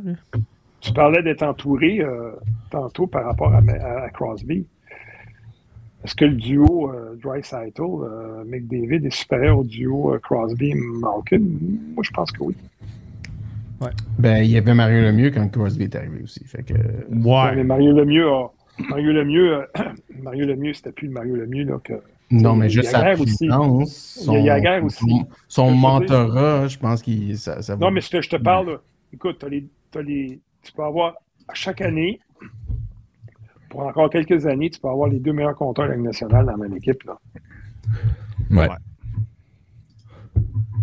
Sylvain, Ah, vas-y. Hein? Tu, tu disais que t'avais des, euh, t'avais des trucs? Ah ouais, mais, ben écoute, euh, oui. Euh, j'ai. Écoute, parce que, tu sais, quand je dis que je me suis préparé, je me suis tapé les. J'ai commencé à re-regarder les lancers comptes. Puis j'ai des questions pièges pour mes trois boys, là. Juste Ah! re-regarder, moi je l'ai re-re-re comme x10 regardé. Ouais, ben je les ai. Ben, en fait, la saison 1, je l'ai vu souvent, puis les autres, je les ai pas vus si souvent que ça. Bref, là, je me suis tapé les quatre. Puis là, je veux voir si vous êtes. tu sais, Là, là, vous vous vantez, là, en plus devant Mac Templeton. T'as-tu un quiz, on là? les a T'as un vus, on quiz les pour a les vus. autres, c'est ça? J'ai trois questions pour vous Oh, autres. t'es pas préparé? let's go. Trois questions pièges de l'an de compte. Vas-y. Let's go! À quel rang Pierre Lambert a été repêché? Oh, C'était pas deux? Non, non, c'était plus loin que ça. Je pense que c'est comme septième, quelque chose comme ça. J'ai le goût de dire. euh, ouais. Septième, Oh. Let's go. un choix acquis de quelle équipe? Des Blackhawks de Chicago. Non.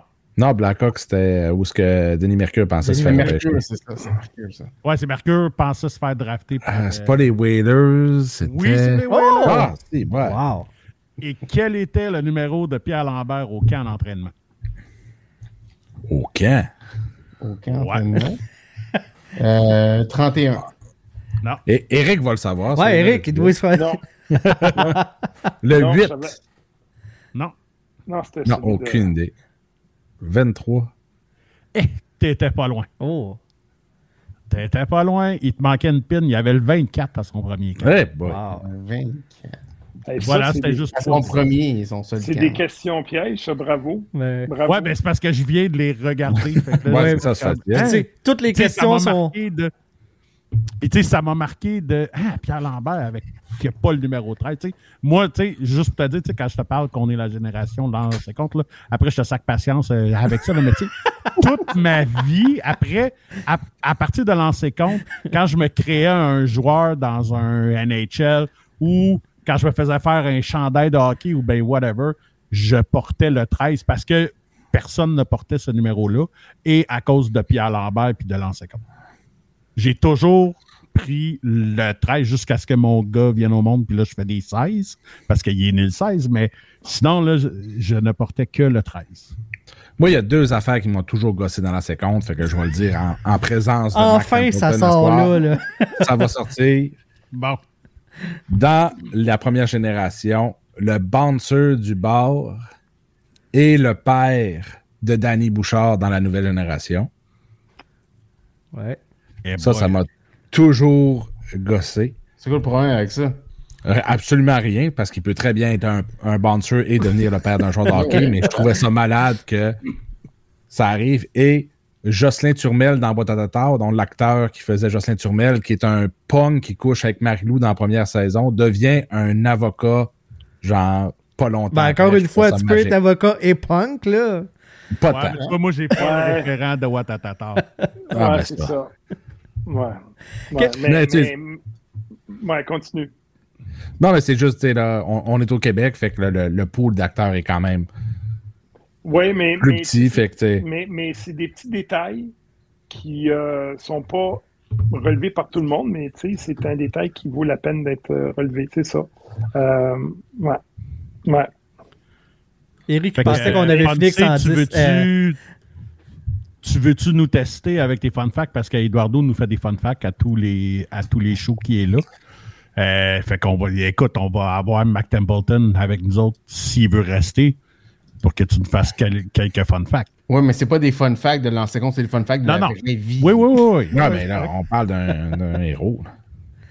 Oui, puis tu sais, un gars qui connaît. Hein? Est-ce qu'Eric est correct pour ça? Ouais, vas-y, vas-y, vas-y. go. Ok, bon. Il est willing, Parfait. Eric? Je suis content, j'aime ça. Tu mets pas mon jingle, JB, ou non? Euh, t'as vu, donne-moi une seconde, parce que oui, d'habitude, on. Allons-y. Les fun facts avec la ponceuse. aka Eduardo. Eduardo is the horriblest boy in the whole wide world. Juste Ouais, te dire, Eric, on- la- attends, attends, Edouard. juste te dire, Eric, d'habitude, on a des thèmes, on a plein, mais quand on a des invités, on les met pas parce que, tu sais, on a un autre univers aussi, on a nos running gags, tout ça sur le show. Là, t'as le thème des fun facts, mais c'est ça. Il y a d'autres enrobages euh, comme ça, habituellement, que là, quand il y a un invité. c'est juste pour dire, c'est probablement le premier show dans l'histoire que je n'ai pas sacré. Écoute, il n'est pas C'est vrai, terminé. Il est pas terminé. Que t'as raison. Ah, c'est- fait. Alright, on va commencer avec la page d'histoire le 21 février, aujourd'hui. En 1989, Steve Eiserman obtient deux buts et une passe dans une victoire de 6-5 contre les Islanders. Cette performance lui permet de battre le record du plus de points dans une saison pour les Red Wings. Il allait finir cette saison-là avec 155 points. Toujours un record d'équipe pour les Red Wings. Euh, dans les 15 meilleures saisons de l'histoire des Wings, 6 appartiennent à Stevie Y. Quels sont les autres joueurs dans les 15 meilleures saisons? Euh, Puis, Fedorov, euh, certainement. Fedorov deux fois. Il y a la saison numéro 5 et numéro 7 avec 120 et 107 points. Eric, tu peux y aller quand tu veux. Hein? Datsuk ou Zattenberg? Datsuk? Pavel Datsuk, oui, la 13e et 14e meilleure saison avec 97 points les deux fois. Il y a avec Monsieur Hockey, Gordie Howe, doit bien être là. Gordie Howe, oui, il y a la 10e saison avec 103 points. Il y avait 40 ans à ce moment-là. Puis il y a aussi la 15e meilleure saison avec 95 points. Je vais y aller avec un, un choix que tout le monde a oublié qui a joué Ouais. là, mais euh, Marcel. Ah, non. Marcel Dion, justement, Steve Eisenman avait battu la meilleure saison de Marcel Dion. Euh, c'est la quatrième meilleure avec 121 points. Fait que Steve Eisenman a les trois meilleurs. Marcel Dion à la quatrième. Fait que là, il nous en manque combien, là? Il vous en manque juste un. Et c'est un gars qui. Eh non, il vous en manque deux, en fait. Il y a un favori à JB. Vas-y, JB, t'es capable. T'es Dino capable. Ciccarelli. Dino Ciccarelli. Ça, c'est un running gag, Eric. Moi, c'est mon, mon gars que je sors tout le temps. Quand c'est le temps, c'est le temps de dire des points pour un attaquant, Dino, il sort tout le temps. Ouais, c'était un compteur de 50 buts dans le Ben oui. national. Ah oui. Avec les North Euh, du Minnesota, par exemple. Brandon, Brandon Shanahan ou Brett Hall? Non, pas aucun des deux. Alex Euh? Dino Ciccarelli, euh, 12e meilleure saison avec 97 po- 17 il en points. puis il en manque un, puis ça va être difficile à trouver. Il a joué une saison avec les Nordiques. Euh, il y a eu une bonne saison avec les euh, Red Wings. Il a été échangé. Quelle décennie? Euh, en, il- check, en 1987, il a été échangé au Nordique avec Basil McRae et Doug Shedden contre Brent Ashton et Gilbert Delorme et Mark Campbell. C'est. euh, ouais, c'est. Oh mon Dieu. Ses initiales, c'est J.O. Ah, comment il Oh, s'appelle? Grodnick. oui! Oh, oui! John. Bravo, John O'Rodnick. Good Oui. stuff. Let's go. Good stuff. OK, mercredi dernier, Connor Hellebuck est devenu le septième gardien. Mais c'est la huitième fois que c'est arrivé. Un fan des Jets, euh, Vandal. euh, Oh, oui. placé. Ah oui. OK, je recommence. Oui. Mercredi dernier, Connor Hellebuck est devenu le septième gardien. Et c'est la huitième fois que c'est arrivé. Depuis l'expansion de 67, avoir eu une série d'au moins 30 matchs consécutifs euh, avec euh, euh, en accordant trois buts ou moins. Ouais. Cette séquence-là a fini lundi. Parce que ça, c'est son 31e match, puis ils ont, ils ont perdu 6-3. Donc, qui sont les autres depuis l'expansion 67 à avoir eu une, une série de 30 matchs ou plus consécutifs en accordant 3 buts ou moins? Oh! Moi, j'aime ça parce que Jake Allen rend hommage à ça, mais en faisant l'inverse. Il n'a que des matchs de 3 buts et plus. Ouais, c'est assez safe. c'est- que- C'est vaste, là, depuis 67. Il y en a eu des gardiens de but, là. Ouais, mais ils sont pas mal tous récents. Le, le plus vieux, c'est 2001, 2002. Fait que c'est tout en, en- en haut de 2000. Euh... Voyons, Euh, son nom m'échappe. Qui? Vasilevski. Non, pas Vasilevski. Ah, le dos des prédateurs, là, son nom m'échappe. Pecarini. Pecarini. Non. Non? Pas. Il y en a un que. Il y, a- il y en a un qui l'a fait deux fois. C'est comme le meilleur gardien de l'histoire, là. Genre, c'est le plus de victoires. Patrick. Dominique Ah, Jean-Martin Brodeur. Jean-Martin Brodeur. Jean-Martin il l'a fait. euh, il a fait une série de 31 matchs en 2000, euh, saison 2010-2011 et euh, 30 matchs en 2001-2002. Fait que là, il manque deux gars, là. Ils en manquent pas mal. là. Tim Thomas. Oh, Tim Thomas. Oh, bon call. Mon, mon, mon guess, en effet. L'année de la Coupe cette année, non? Il n'y a pas de Tim Thomas. passé? avait- Non, Tim L'an passé, Thomas. euh, Jeremy Swayman? L'an passé. Non, l'autre gars. Jonas Ah. Ulmark. Ah, Oldmark. Mark. Ouais, Linus Olmark, 32 matchs consécutifs. Il y en a un, le numéro 1, c'est 37 matchs de suite. Euh, il a joué avec. euh, en fait, il était avec les Sharks, puis je pense qu'il a été échangé aux Flames éventuellement. Qui Broussoff? Mika Kiprusov. Oh, oh, yeah. En 2005-2006. Le gars qui est numéro 2, il a déjà appartenu aux Canadiens, mais il l'a fait avec le Wild du Minnesota. Ah, Euh, je pensais à Vaucoon, mais c'est pas. Non, euh, Double D. Double D. Do- euh, Dominique. Ah, oui. Evan Dobnik, oui. Ah. Evan Dominique, 35 matchs de suite. Ouais. Euh, le numéro 7, il l'a fait, je pense, avec les. euh, je pense qu'il l'a fait avec les Sharks, mais il a joué avec euh, Toronto cette année. Samsonov. Martin Jones? Martin Jones. oui. Martin Jones. C'est vrai, il a déjà été bon, lui. Ouais. Puis le dernier qui vous manque, il a joué avec le Titan de Laval et le Wild du Minnesota. Manny Fernandez. Fleury? Ah. Fleury. Manny Non, Fernandez. Manny Fernandez, mon Ouais. ancien voisin. En Ouais. plus, Oh, en plus. 2005-2006.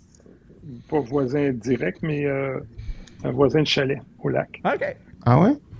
Tout un gros là, le- ça, une que Manny carrière. euh, Fernandez, c'est le neveu de Jacques Lemaire. Ah non. Ah, ok. Tu-. Un fun fact dans les fun Puis- facts. J'adore. Let's go. Le maire l'a-t-il coaché au Minnesota? Parce que. Je pense pense que que, oui. le maire l'a coaché. Ouais, hein? 2005, C'est 2006, quand même ouais. incroyable, ça. Ça, ça, Ouais. ça arrive pas souvent. Un fun fact dans le fun fact dans le fun fact. Ouais. Il y a juste Manny Fernandez qui a gagné une ronde de playoff dans tous les gardiens qu'on a nommés. Il a Wow. été éliminé en deuxième ronde. Donc, euh, les Jets Winnipeg fait pour ça, toi, c'est le Vandal. Il- ça regarde pas bien pour eux autres. Ah, Ça regarde pas bien pour mon bet non plus. J'ai fait au début de l'année que Winnipeg allait être, euh, gagner la Coupe Stanley. C'est bon. Let's go, Jets. On continue? Ouais. Ben ouais. Ah oui, let's go. All right. Lundi, dans la victoire de 17 contre les Canucks, Mhm.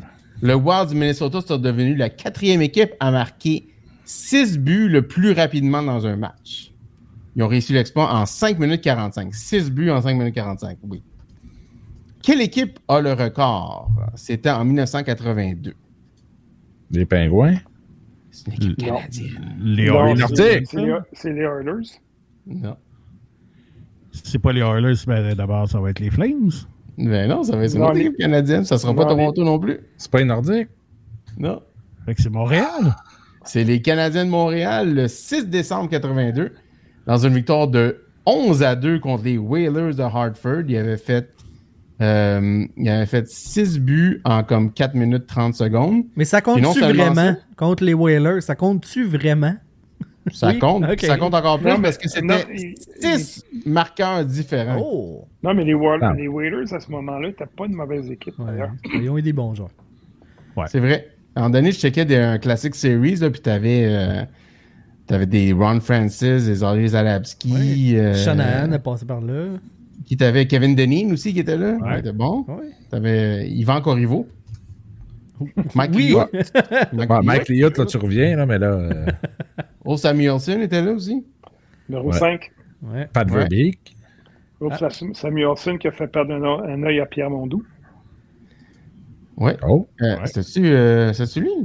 Oui. Ouais. Ah, c'est lui, c'est vrai. Donc, dans ce match-là, les six buts, justement, qui avaient été comptés en 4 minutes 30 secondes, c'était six marqueurs différents. Est-ce que vous pouvez les nommer? Ben, en 82, il y avait Lafleur, sûrement. Guy Lafleur avait compté un but à 14-08 Shot. la troisième que- période. Tous les buts avaient été en troisième période, en fait. Est-ce que Wickenheiser en avait compté un? Douglas Wickenheiser, il avait commencé ça à 10-43 en troisième période. Les, toi, tu, tu me donnes les deux qui sont morts en premier. Est-ce que, Un peu morbide. Ah Steve? Robinson... Hein? Steve Schott n'était plus là. Steve Schutt, euh, non, je pense qu'il était plus là. Non, Je pense qu'il était avec- rendu à Los Angeles, je pense. Il n'a Euh, pas fini avec les Whalers, Steve Schutt? Mats Naslund? Matt Naslund, non. Non. Eric avait demandé Larry Robinson, ouais. Non, pas Larry Robinson. Le Mario maire. Tremblay. Non. Non pour lequel, là? Parce que on- je pense qu'on a dit en même temps. Non pour tous. OK. C'est tous des attaquants. Keith Acton? Oh. Keith Acton, oui, Wow. le dernier but à 15-07 de la troisième période. Euh, Guy, Guy Carbonneau? Non, pas Guy Carbonneau, mais je vais donner à, à Eric. hein, il a dit, euh, il a parlé de Pierre Mondou tantôt. Pierre Mondou, il l'a fait. Ah, quand même. Fait que là, il nous en manque un. Non, Il deux. en manque manque deux. deux. Ouais. Bob Gainey? Euh, Non. Prénom Mark, puis prénom Ryan. Mark Ryan Napier? Walter, Mark Napier. Mark Puis Napier. Ryan oui. Walter. Et Ryan Walter. Very good, les boys. Let's go. Hey, let's go, on continue comme ça. là. On est en feu. On est en feu. Ben là, Eric, il- Eric c'est une machine. Ben oui. Ah Ah oui. oui, ben, c'est pour ça qu'on continue. Ben, certainement. Si c'était pas bon, on irait à l'après-show et on dirait bah, On le flusherait. Voyons.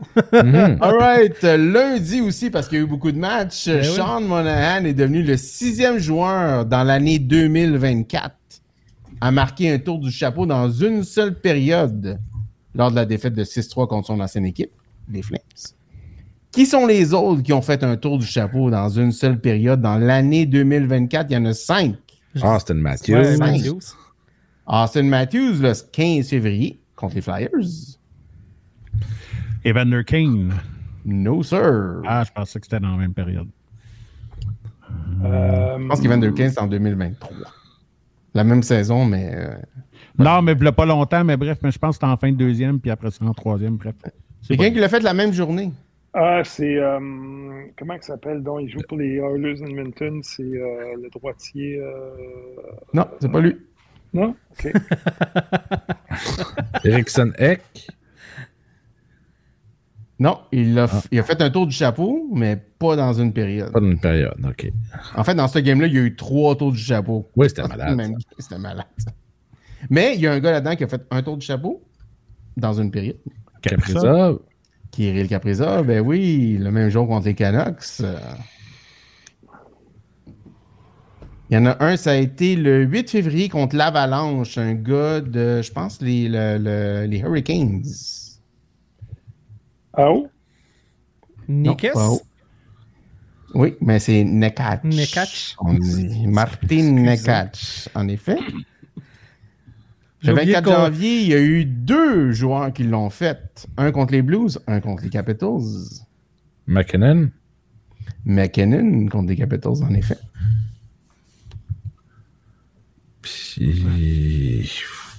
Ou l'autre, euh, l'autre c'est un. Je, je- je savais même pas que je jouais dans la ligue, là, ce gars-là. Ça va bien. Ouais, ça va bien. J'ai dit ça, je fais de quoi? Pour quelle on équipe? de le savoir. Pius Sutter? Pius Ah, Sutter. ouais, Oh mon Dieu. L'ancien des, des, Des de Wings? Chicago. Ouais, l'ancien de je sais pas où, mais oui. Il joue à Chicago, ouais. Chicago, 24 janvier. Détroit et Vancouver. Wow. Contre les Blues. On continue, il m'en reste pas mal. Dans le même match, euh, dans le même match que Sean a fait son tour du chapeau, Jacob Markstrom a joué son 200e match avec les Flames et a obtenu sa centième victoire avec l'équipe. Qui sont les autres gardiens à avoir au moins 100 victoires avec les Flames? Kiprusov. Mikaki Brusov, bien sûr, numéro 1 avec 305. Vernon. Mike, Mike Vernon, clairement. Mike Vernon, bien sûr, avec 262, mais le 3 et le 4. Mon knowledge des gardiens des Flames est Trevor complété. Kidd? Non, Trevor Kidd est euh, numéro Oh, 7 ou 8, bon, quelque chose yes. comme ça. Ah. Euh, Roman Tourek. Roman Tourek est plus bas que Trevor Kidd encore. Fred. Batrade. Non, il est encore Non. plus bas que les deux que tu as dit. là, tu descends, là. T'es pas dans Les deux direction. autres, c'est des, euh, c'est des deux Québécois qui ont joué avec les Flames d'Atlanta. Hey, ont on a-tu- une légende des Bruins? Daniel Bouchard. Les gens des Blues. Daniel Bouchard, c'est Daniel fort. Bouchard, Très fort. fort. 168 Wow. victoires. Good job. Et l'autre, j'irais avec un- une légende des Bruins, Régent Lemelin. Régent Lemelin avec 144 victoires. Vous êtes forts, les boys. Ouais, moi, je, m'exclus de ça. Parce que eux autres, les deux là, je les avais pas. Dan Bouchard, c'est fort, par exemple. Wow. Régent Lemelin, un gars de Québec, non?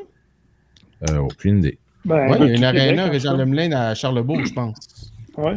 Vous autres, les gars, vous êtes dans quelle région? Vous êtes tous de. Euh, Gatineau, Montréal, euh, Terrebonne pour Sylvain et Moi, euh, j'étais à. Annecy. Puis euh, Vandal, il est Grave à Sainte-Foy. Non, moi, j'étais à, euh, à, à Lévis, euh, mais je viens du Saguenay. Ouais, Ok, Lévis, donc excuse-moi. Vous êtes tous. euh, Puis vous vous connaissez comment, là? C'est quoi le, le- le lien? entre On était tous sur le même groupe de pornographie. Vous Ben, êtes, tous moi, actionnaires, vous êtes tous actionnaires de Pornhub. Oui, Ouais, on a Ouais, investi beaucoup dans le projet. Qui ne l'est pas? en fait, euh, moi, Vandal et JB, on s'est connus à cause de notre ligue de hockey simulé. OK. Puis Eduardo, j'ai travaillé avec lui. Il y a- Fait qu'il y a juste moi qui n'ai pas rapport. exact. Ben, comme On- de- On se le dit toujours. Ouais. Ouais. Puis, puis vous faites ça une fois par semaine, euh, le, le mercredi. Tous les mercredis, ouais. ouais, ouais. Ou les mercredis. Puis, euh, ma blonde est tannée. là. Ouais, puis- Mais euh, c'est quoi votre. euh, la- la- les vues que vous avez à peu près? Ça, écoute, Sur, You- sur YouTube, c'est le, le deuxième épisode qu'on fait sur euh, YouTube. là. Euh, puis sinon, ben, sur, euh, c'est dur d'avoir des stats avec les podcasts parce que euh, tu sais, t'as, les gens qui l'écoutent par Spotify, t'as les gens qui l- sont membres de notre Patreon qui l'écoutent par ouais, là. il y a beaucoup de T'as les gens qui l'écoutent avec Apple Podcasts. Euh, mais tu sais, on joue autour, tu sais, en Deux oui, puis ouais. c'est nos, c'est nos fans qui disent on a été le deux, on est le deuxième podcast De de hockey hockey le plus populaire en En France. en France? France. En France. Oui, Dis-moi pourquoi, là? On mais, est. on, mais on a ces stats-là. Ouais, il y a- y, des classements, euh, puis euh, tu sais, on a été, euh, on a été à des à Cet certains été, on a été en avant de la poche bleue. Ouais, tu sais, en témoin. Fait que. Mais Ben, laquelle, la poche le- bleue, celle, celle avec Guillaume puis, Ma- Ouais. puis Maxime ou Ouais, les ouais. autres? Ouais. Mais tu sais, c'est cet été, là. Euh, c'est ça. on- pas de pas dire des qu'on est plus mais- big puis qu'on va vendre pour, euh, pour un 8 millions, là. Mais Hey, c'était même avant qu'il passe à Mike Ward. Là. Imagine.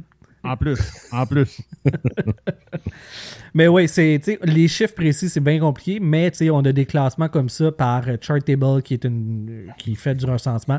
Puis on a essayé comme cette semaine, on a monté euh, dans le- la catégorie hockey au Canada, on a, on a monté 88e position. Fait que c'est, Bravo. c'est ça. Fait que Merci. Tu sais, genre les 60 premiers, c'est tous des anglophones, hein, même, les, même les 60 premiers. Mais tu sais, dans les, dans les podcasts indépendants, là, On si tombe on, dans le on top enlève 2, top ceux de 3, la là, tout temps, presse, là. tout, là, on est toujours dans le top 2-3. Là. Good job. Good job. Ouais, ça a été Mais- un work in progress à- grâce à des gens euh, généreux comme toi. Puis, puis je veux pas te licher, là, mais on n'a jamais eu un invité aussi généreux que toi ce Tu moment. veux là. le licher. Tu- Il n'y a jamais quelqu'un qui a fait deux heures et demie avec nous autres. Quand on a des invités habituellement, il, On est rendu à ça, deux heures et demie? en Oh, oui, Ouais. pour vrai. Ouais, ça n'a pas eu l'air de 4, j'espère. Non, mais là, j'ai-tu encore un sourire face? Ouais. Ben oui, ben ça oui, se passe, ça se passe. Tu sais, habituellement, les invités vont rester avec nous autres, parce qu'habituellement, on fait, on fait une heure, une heure et quart de show régulier. Bon, puis après ça, on tombe en après-show, que c'est seulement pour les bandes payants. Là, il n'y en aura pas. Ça va juste Mais être là, un il n'y aura pas d'après-show. On a, on a un Deluxe avec euh, Eric Oziel. Écoute, tu sais, il- il- c'est c'est ça. C'est euh, incroyable. je, veux- je- je veux vous féliciter par- parce que vraiment, je trouve ça euh, honorable ce que vous faites. C'est très bien. Puis comme je vous dis, c'est vous avez été des précurseurs parce que même si c'est pas les premiers, euh, tu regardes maintenant là, puis euh, puis euh, tant mieux là, mais tout le monde part son balado. euh, Oui. Ouais.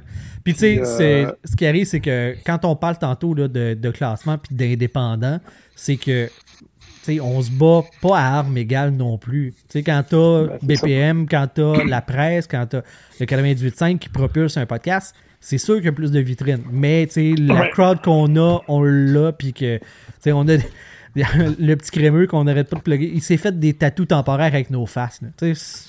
Il arrive des affaires de même dans nos vies que tu fais comme quoi? Ça se peut ben c'est ça on a euh, on a ce petit succès là puis on, on en est bien heureux Ouais, mais vous êtes, euh, comment je te dirais, votre contenu, vous en êtes libre. Là. Exact. Vous faites ce que 100%. vous faites alors que les autres ont des contraintes. Puis, euh, puis je suis pas sûr que nécessairement euh, à moyen et long terme, là, euh, en tout cas, je sais pas trop où ce que ça s'en va, tout ça, mais euh, tu sais, la presse BPM, c'est pas leur. c'est pas supposé d'être là leur, leur raison principale, même si maintenant ils ont embarqué dans la game. là. ouais. puis tu sais ce que les gens apprécient du podcast c'est de pouvoir un le transporter n'importe où de tu sais tu mets sur pause puis tu reprends quand tu veux mais c'est de pas être envahi de pubs aussi puis l'avenue des médias traditionnels la migration j'ai l'impression tu sais, on le voit beaucoup avec la poche bleue puis c'est tu sais, c'est correct là mais quand tu es tapissé mur à mur moi personnellement je trouve que le produit en perd en termes de qualité fait que euh, Qu'est-ce que tu faisais, tapisser mur à mur? Ben, je- Ce segment est présenté par. par. euh, ça Ouais. est présenté Ouais. par. tu sais, Il il y, en a beaucoup. tu sais, Mais je comprends, là, tu sais, à un ça, moment donné, on comprend, ça, mais tu sais, ça devient une game financière aussi. Là, Ouais, là, eux autres, ils ont, des, eux autres, là, ils ont des. tu sais, Ils ont été achetés par des gros joueurs. Là. ouais, ouais, ouais. Puis, euh, ben, j'imagine que là, ben, c'est ça. Mais, euh, tu sais, il reste que, que moi, j'aime beaucoup une, une initiative comme la vôtre, tu sais, parce que je trouve que c'est plus démocratique. Puis, euh, on, c'est, on parlait d'époque, mais c'est ça, l'époque, on est là, là, Uh-huh. C'est ça qui est le fun. Puis, euh, c'est, euh, ben, bravo, bravo. Je, je voulais pas couper tes fun facts, là, excuse-moi, là. Non, c'est parfait. euh, c'est- Non, non, mais bonne, écoute, euh, si- si- écoute, C'est un bon interlude, je trouve. Non, mais euh, puis en plus, je trouve que c'est intéressant aussi pour, pour votre public de, de connaître un petit peu des choses sur vous autres. Euh, je pensais que vous étiez tous de la même région. tu sais. Non, non, Non? non. Non, puis heureusement, tu sais, on disait que la pandémie nous a permis d'apprendre à faire du, du virtuel à distance. Nous, ça fait 9 ans qu'on fait ça à distance, puis qu'on se débrouille avec les moyens du bord, puis que euh, les, les plateformes se développent, le son s'améliore, tout ça, l'équipement. Euh, fait que, Ben, justement, parlant d'équipement, est-ce que chacun est bien équipé chez soi? Ouais, grâce aux membres Patreon, on a réussi à se financer avec des, des micros de calibre, euh, ben, je vais dire Ouais. Puis Moi, semi-professionnel. maintenant, j'ai de l'Internet depuis euh, 23 jours. Mais oui, tu sais, tranquillement, pas vite. Tout l'argent qu'on fait, là, on s'est réinvesti dans le show. Là. C'est pas, euh, on se rend, on, on se met pas riche avec ça. C'est vraiment Garant. un projet de passion. Mais oui, tu sais, tranquillement, on s'est payé. euh, on fait, on voyage dans des conventions. On a eu plusieurs personnes, comme je te disais, là, de, euh, du milieu de- du hockey, du sport en général, même en dehors. Puis, euh, on va dans des conventions, des événements de collectionneurs, fait qu'on croise des athlètes, des légendes dans ces événements-là. Euh, fait que, tu sais, grâce à les membres Patreon, ben, tu sais, on a l'équipement pour pouvoir aller physiquement euh, dans ces événements-là. C'est- ça. Fait que c'est comme ça qu'on roule notre boss. Fait que moi, je le fais, là. Moi, je le fais parce que je me dis, moi, j'aime ça parler de sport. J'aime ça regarder du sport. Je suis un peu comme toi, Eric. Là, tous les sports, je vais, je vais les regarder. J'ai deux TV dans mon salon. Je suis un fan fini de sport. Fait que si je vais parler de sport, pourquoi pas le faire sur une plateforme comme ça, comme le podcast? Est-ce que vous ou, ou vous, la- toute la game, vous avez été invité sur d'autres plateformes euh, plus conventionnelles, médiatiques? Euh, Non. non. Non. Non? Pas encore. C'est là le Un jour projet. viendra. Non, on est, on est vraiment sous le radar quand même. Là. Tu sais, On est... Non, mais hey, on a quand même eu une mise en demeure du Canadien. Oui, oui. Fait qu'on Oui, est quand même sur la map. On oui, peut-en cette parler de année, ça, on a eu une mise en demeure du Ouais, Canadien. ouais, c'est ça. Eduardo, il a bien raison. Est-ce qu'on a le droit d'en parler? Ben, moi, je suis fier de ça. Moi aussi. clairement. Attendez, juste une. Ouais. Bonne nuit. Bye. Euh, un de mes gars est rentré. euh, Ah bon. Bonne Celui nuit. qui appelait, parce que moi, le chicané, moi, là. Continue, euh, continue. Vous avez une mise en demeure du Canadien? Ouais. Ouais. Euh, dans un événement, comme je te disais, dans un, euh, le- un événement de convention en mai dernier, il y avait des Ouais. joueurs du Canadien, puis euh, un ami à nous qui euh, organisait la séance de signature nous a permis d'avoir les joueurs du Canadien, Kaden Goulet, Michael Pezzetta, tout ça, qui, qui étaient là pour signer. Puis on donnait un accès pour deux personnes pour la séance d'autographe avec les joueurs du Canadien. Puis comme un épais, j'ai pas pensé, j'ai mis des images des joueurs du Canadien avec leur logo du Canadien, je taguais le Canadien, ses publications.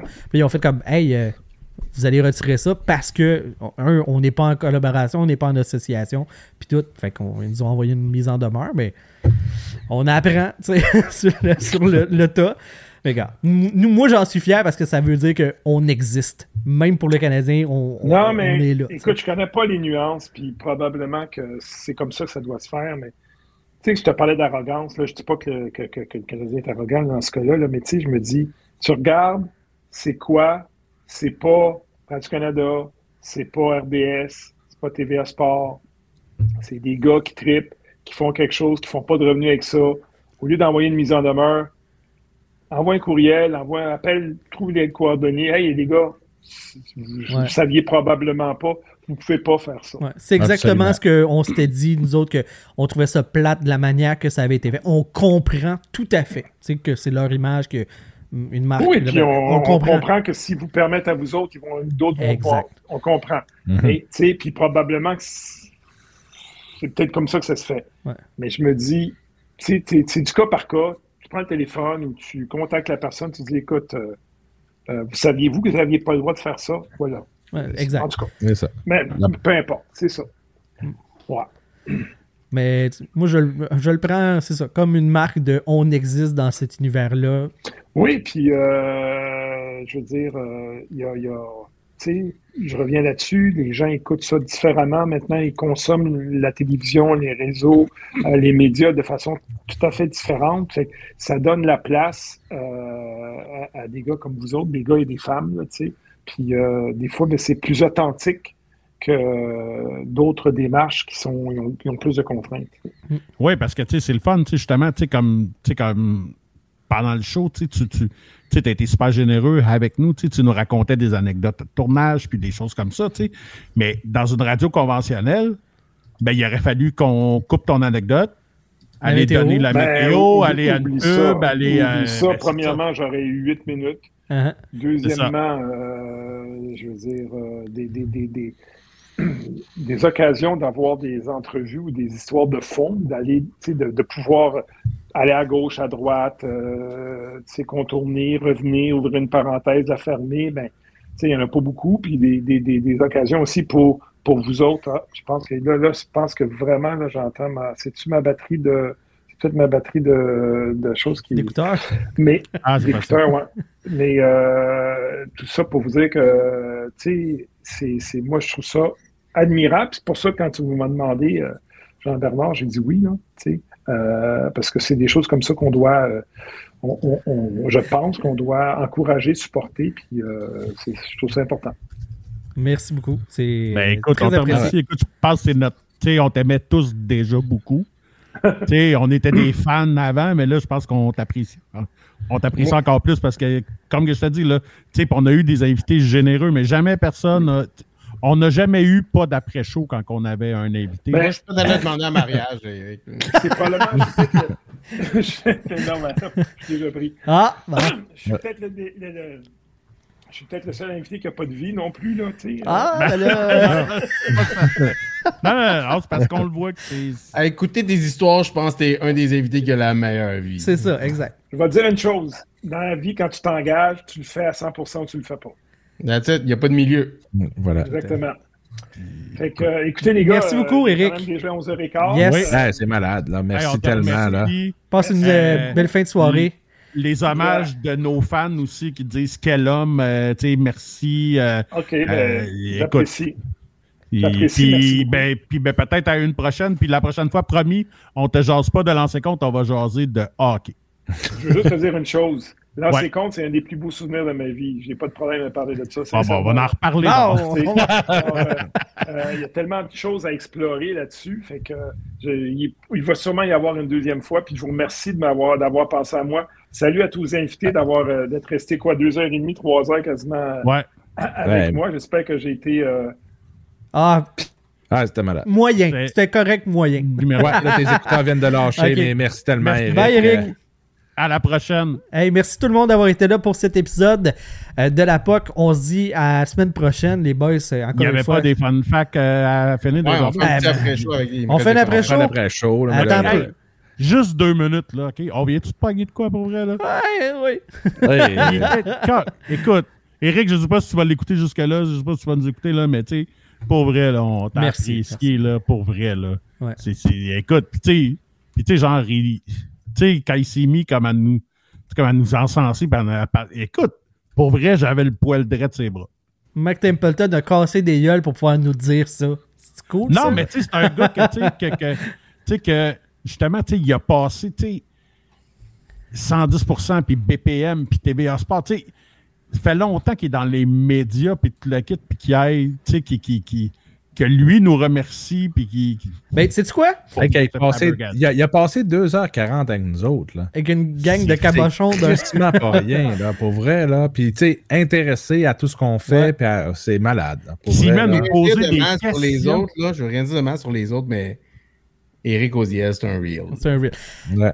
Mais Écoute, on a eu une tonne d'invités incroyables. là, tu sais, Je pense à Michel Grenier. Ils ont tous été généreux parce que n'y a personne qui, a, qui, qui nous doit rien. Là. On est, on- tu sais, Puis c'est c'est pas de nous downsizer, là, mais tu sais, on est quatre dudes dans nos sous-sols qui Quatre Ah. crises de cave, on va le dire. Oh, ouais, talk des- shit à chaque semaine. C'est mais bon. tu sais, Puis on- tu sais, puis t'as de ces gars-là qui ont des horaires tu sais, qui, qui, Mais tu sais quoi, ça, ça, ça, ça accorde avec ce qu'il nous a dit aussi par rapport à sa vision du sport puis du hockey. Qui disait, tu sais, la nostalgie. Il y a des gens qui s'accrochent sur la nostalgie. Eric, il est pas comme ça. Il voit que le les médias sont en train de se transformer. Puis c'est Ouais. ça maintenant. Euh, puis dans le futur, ça va être ce que nous, on, on fait, ce, ce médium-là. Fait qu'il embrasse ça aussi. là. Fait que moi, je, Ouais, je- c'est- cohérent. Là. la nostalgie, Ouais. Mais pas juste s'accrocher. Exactement. Fait que c'est cohérent avec ce message-là aussi, de la façon qu'il interagit avec nous autres, puis qu'il nous en donné, ils en a donné euh, 2h40 de ça, que ça n'a pas de sens. Là. C'est débile. probablement qu'il se rendra, tu sais, qu'il nous réécoutera pas jusque-là, là, tu sais, mais, mais, mais si quelqu'un l'é- l'écoute puis qu'il le connaît ou ben whatever, là, Eric, pars-toi un podcast, je l'écoute. Ben, Il serait excellent. exact. Moi, je vais faire des fun facts. Voilà, c'est ce qui complète le show principal. Je coupe ça là parce que si on veut un après-show, faudrait... faudrait le faire là. Fait que merci tout le monde d'avoir été là. On se dit à la prochaine pour un autre épisode de la POC. Bye bye tout le monde.